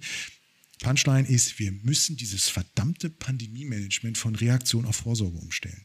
Und ich könnte schon wieder ausrasten, ja, warum wir das ja doch im Sommer gelernt haben, dass das so notwendig ist. Und jede Ebola-Forschungseinrichtung weiß das auch schon seit Ewigkeiten. Wir müssen auf Vorsorge umstellen. Und das passiert momentan nicht, beziehungsweise es geht auch komplett unter.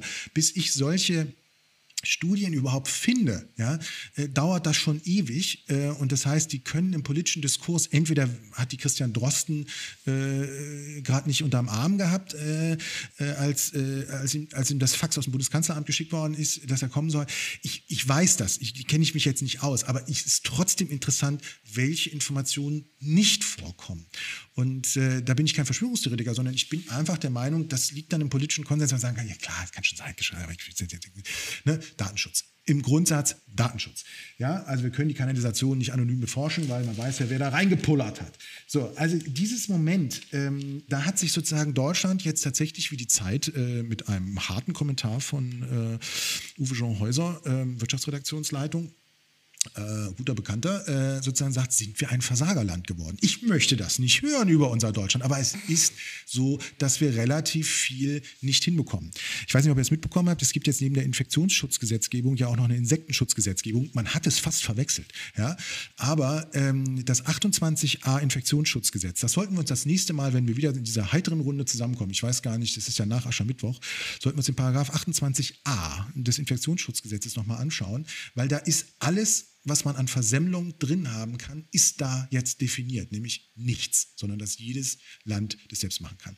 Deswegen lasst mich sozusagen zum Abschluss äh, vielleicht nur äh, noch sagen, nachdem ich meine gesamte Wirtschaftswirkung einfach aufs nächste Mal verschiebe, es macht noch nichts, weil bis dahin sind die Überbrückungshilfen immer noch nicht ausgezahlt, ähm, würde ich sozusagen wirklich nur noch auf dieses Gender-Problem sagen und auch äh, ne, Paul Berg, äh, der da jetzt ja wahnsinnig in Schwierigkeiten kommt mit Magazinen und ähm, Good Jobs und so weiter, was diese äh, Männer Frauen- äh, und Diversithematik und so weiter anbetrifft, 305.641 verlorene Lebensjahre durch Covid-19.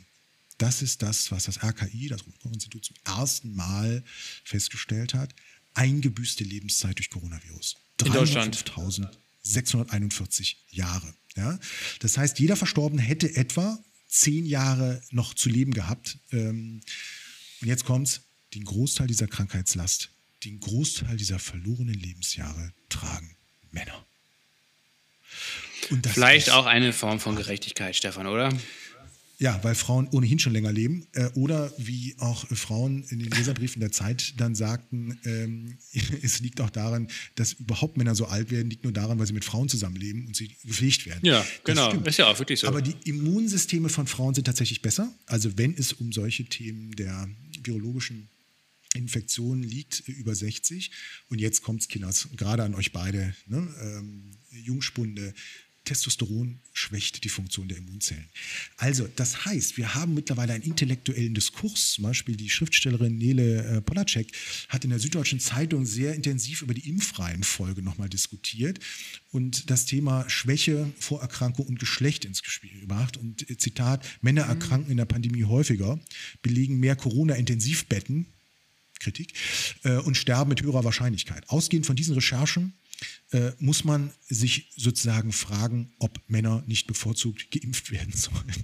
Das hat, hat sicherlich äh, sich der Bürgermeister von Halle auch durchgelesen und einfach ist dann ein Mann der Tat und hat entsprechend gehandelt. Ja, da sage ich nur, ne, ihr kennt das Surplus, too good to go ähm, altes Argument. Ne? Wenn es noch übrig ist, es wird doch schlecht. So, genau. Also lasst mich durch. lasst mich durch. Ich bin Arzt, war gestern. Äh, lasst mich durch. Ich äh, verwende Reste. ist heute. Nein, aber die Situation ist tatsächlich die, es gibt viele amüsante, nahezu karlauernde Elemente ich würde an dieser Stelle sozusagen äh, wirklich nur sieben Punkte zusammenfassen, äh, äh, die wir bis zum, bis zum okay. nächsten. Ne? Ihr merkt, ist doch ganz einfach. Das ist übrigens auch wichtig, wenn ihr mal so, das ist der Grundsatz, warum ich jetzt diese Podcasts doch irgendwie schätzen gelernt habe. Wenn du äh, von der ARD interviewt wirst, so für Tagesschau oder Fakt oder irgendwelche wichtigen Magazine, die ich selber nicht sehe, dann ist immer so, Jansen, könnten Sie eine kurze Aussage machen zu 30 Sekunden? Dann lache ich den Typen aus und dann sage ich, was suchen Sie ja jemanden, der das kann? Ne? So, ich kann das nicht, aber was ich von Per Steinbrück gelernt habe äh, und vor allem von Heiner Geißler, ähm, ist, ähm, fang einfach den Satz an in den 30 Sekunden mit, insgesamt geht es um fünf Punkte. Dann kannst du ne, das nicht rausschneiden, den vierten Punkt, weil das in der Aufzählung fehlt. Das ist einfach ein Trick, nur für diejenigen, die sozusagen ah. gerne ausreden wollen. Genial. Okay, das ist jetzt ein schöner Schlusspunkt. Ich muss los. ja, du kannst ja schon mal gehen. Äh, okay. Weißt du, ich zieh's mir noch rein. Ist, Lasse, das Tolle daran ist ja, du kannst ja nachhören. Du kannst ja deine eigene Sendung hinterher nachhören. Aber ich weiß wow. gar nicht, wie ist denn das jetzt mit der Aufnahme? Kann ich hier einfach raus? Ja, klar. Nee. Sicher? Nee. Das ist, ja, glaube ich, natürlich. zu gefährlich. Ich würde sagen, Stefan beeilt sich jetzt mit seinen sieben Punkten. Äh, du hast noch. Äh, du kommst zu spät ins Krankenhaus und kriegst gleich Stress als junger Vater. Das geht ja nicht. Also, äh, dann würde ich sagen, äh, ziehen wir es durch. Erstens, keinesfalls lockern. 50 reicht nicht, 35 reicht nicht, 10 ist schon 2020 nicht stabilisiert worden. No Zero ist für mich, persönliche Meinung, äh, als ähm, naturwissenschaftlicher Sekundärsoziologen-Forscher äh, alternativlos. Jojo-Diäten, das ist so ein bisschen der Begriff, äh, wie wir sozusagen durch diese Lockdowns kommen, äh, machen Menschen äh, weiterhin äh, sozusagen unglücklich und halten sie dick. Äh, Jojo-Lockdowns äh, macht die Leute und die Wirtschaft krank. Das funktioniert nicht. Die Wirksamkeiten, die Immunescapes der Mutationen, wie viel wirkliche Produktionsmengen wir sozusagen zur Verfügung haben, zur Verteilung und so weiter, alles das wissen wir nicht. Also kann man es auch als super KI und sonstiger sozusagen äh, Nerd-Physiker nicht wirklich modellieren. Deswegen keinesfalls lockern. Zweitens, baut Fabriken. Äh, ich bin sozusagen großer Freund von Karstadt-Rettung, äh, weil ich immer denke, was macht man damit? Aber ähm, die TUI ist gerettet, äh, alles ist gerettet. Ähm, jetzt könnten wir tatsächlich mal anfangen, wieder nicht zu retten, sondern zu investieren. Das heißt, ich bin sogar für staatliche Hilfe bei Impfstoffproduktionskapazitätsaufbau durch Fabrikenbau. Kleiner Hinweis, Trump-Regierung, ganz böse, kaum jemand erinnert sich noch dran, aber die haben ja wirklich alles falsch gemacht, was man falsch machen kann. Sozusagen kapitole Fehler gemacht. Aber ähm, die USA hat tatsächlich 18 Milliarden Dollar investiert in diesen Aufbau von Fabriken, dafür zwei Profis angestellt, die sich damit auskennen, nämlich einen Pharmachef und einmal den Logistikchef der US Army. Wäre eine Idee. Ja, Warp Speed Drittens, war tatsächlich das einzige Vermächtnis von Donald Trump, was wirklich positiv zu bewerten ist. Ne? Ja, aber Unternehmer, mhm. ne? Also merkst du sofort, er hat von Gesellschaft keine Ahnung, von Krankheit keine Ahnung, von Golf wenig Ahnung, äh, von Anstand und Sexismus noch nie was gehört. Ähm, aber das kann er. Ne? Das, und das ist, ehrlich gesagt, ne, Warp Speed. So. Drittens skaliert die Impforganisation. Und jetzt muss ich tatsächlich auch sagen, ich, ich habe mir das angeguckt, äh, wie wir sozusagen jetzt ja irgendwann die Dosen bekommen werden. Ja? So, wenn die Dosen jetzt im März kommen, dann werden wir einen Faktor 8 der Verimpfung haben äh, zu der aktuellen Verimpfung. Und wir wissen, die Telefonhotline geht nicht. Äh, wir wissen, dass die Impfzentren diese Kapazität gar nicht haben werden. Und wir haben zumindest, soweit ich das jetzt lesen konnte in der letzten Woche, noch immer keinen Plan, wie Hausärzte, wie äh, Friseure oder äh, Fitnessstudios äh, sozusagen mit einbezogen werden, um diese Impfdosen zu verabreichen. Das ist für den 15. Februar nicht ganz verständlich, weil wir wissen, dass es einen Impfstoff gibt, schon etwas früher. Und das heißt, die Impforganisation wäre unabhängig davon, ob es einen Impfstoff gibt, immer eine gute Idee gewesen. Ich als Organisationstheoretiker sehe, dass wir im März, April in ein Impforganisationsproblem reinkommen, wo wir hoffentlich jetzt überhaupt noch Stellschrauben haben, das hinzubekommen. Ja. So, dann haben wir das Thema äh, Digitalisierung der Gesundheitsämter und die Intensivierung der Sequenzierung haben wir viel darüber gesprochen, gibt es keine Alternative zu. Jetzt haben wir SORMAS und andere sozusagen, wo, wo, es jetzt im Prinzip in die Einführung geht. Jetzt merken wir bei den Gesundheitsämtern, dass sie sich mit Mühe und Not auf andere Programme schon eingelassen haben, dass sie das nicht ändern wollen. Organisationstheoretisch und organisationspsychologisch vollkommen verständlich. Neue IT-Systeme zu lernen ist und für einen Typen wie mich die Hölle. Das ist sozusagen ein Nahtoderlebnis. Nur irgendwas, irgendwas müssen wir machen. Ja? So, und dann nochmal ähm, für mich als wirklicher Freund der generationsgerechten Verschuldungspolitik ähm, und äh, im Grundsatz sozusagen auch ähm, der äh, Schuldenbremse, äh, muss ich als Oberschwabe sagen, spart nicht, es ist zu teuer. Wir haben wirklich extrem viel gespart. Also es gibt sozusagen eine ganz schöne Zahl. Wir haben, glaube ich, 750 Milliarden in die Vergemeinschaftung der Schulden der Europäischen Union reinbekommen, was unter dem Solidarprinzip richtig war. Und wir haben irgendwie drei Milliarden investiert sozusagen in proaktive Maßnahmen, wie wir mit dieser Pandemie umgehen, so nach dem Motto. Also was, was ich damit sagen will, ist, das ist einfach wirklich gekippt. Unser Ausgabenverhalten ist nicht einem Pandemie-Management sozusagen ähm, angemessen also die drei Milliarden Euro, um es präzise zu sagen, waren die Vorauszahlung an die Impfstoffhersteller, dass sie ihre Kapazitäten aufbauen. Da hätte man durchaus auch mal mehr ausgeben können. So, sechstens, 2021 wird kein gutes Jahr für die Bildung. Ähm, das heißt, wir werden angesichts der Mutation, die eben sich jetzt Kinder suchen, ja, so gemeint ist dieser Real Science Fiction, durch die stärkere Durchimpfung der äh, Älteren, durch die Mutation werden jetzt tatsächlich nach all dem, was wir wissen, Kinder angegriffen. Eltern, haltet eure Kinder zu Hause, Übergewicht und Medienkonsum. Ähm, wir brauchen ein Remote-Bildungsjahr und zwar ehrlich. Wir werden nicht wieder zu einem normalen Schulbetrieb so zurückkehren können. Alles andere ist Augenwischerei. Die gehen mal hin und sind dann raus. Ja?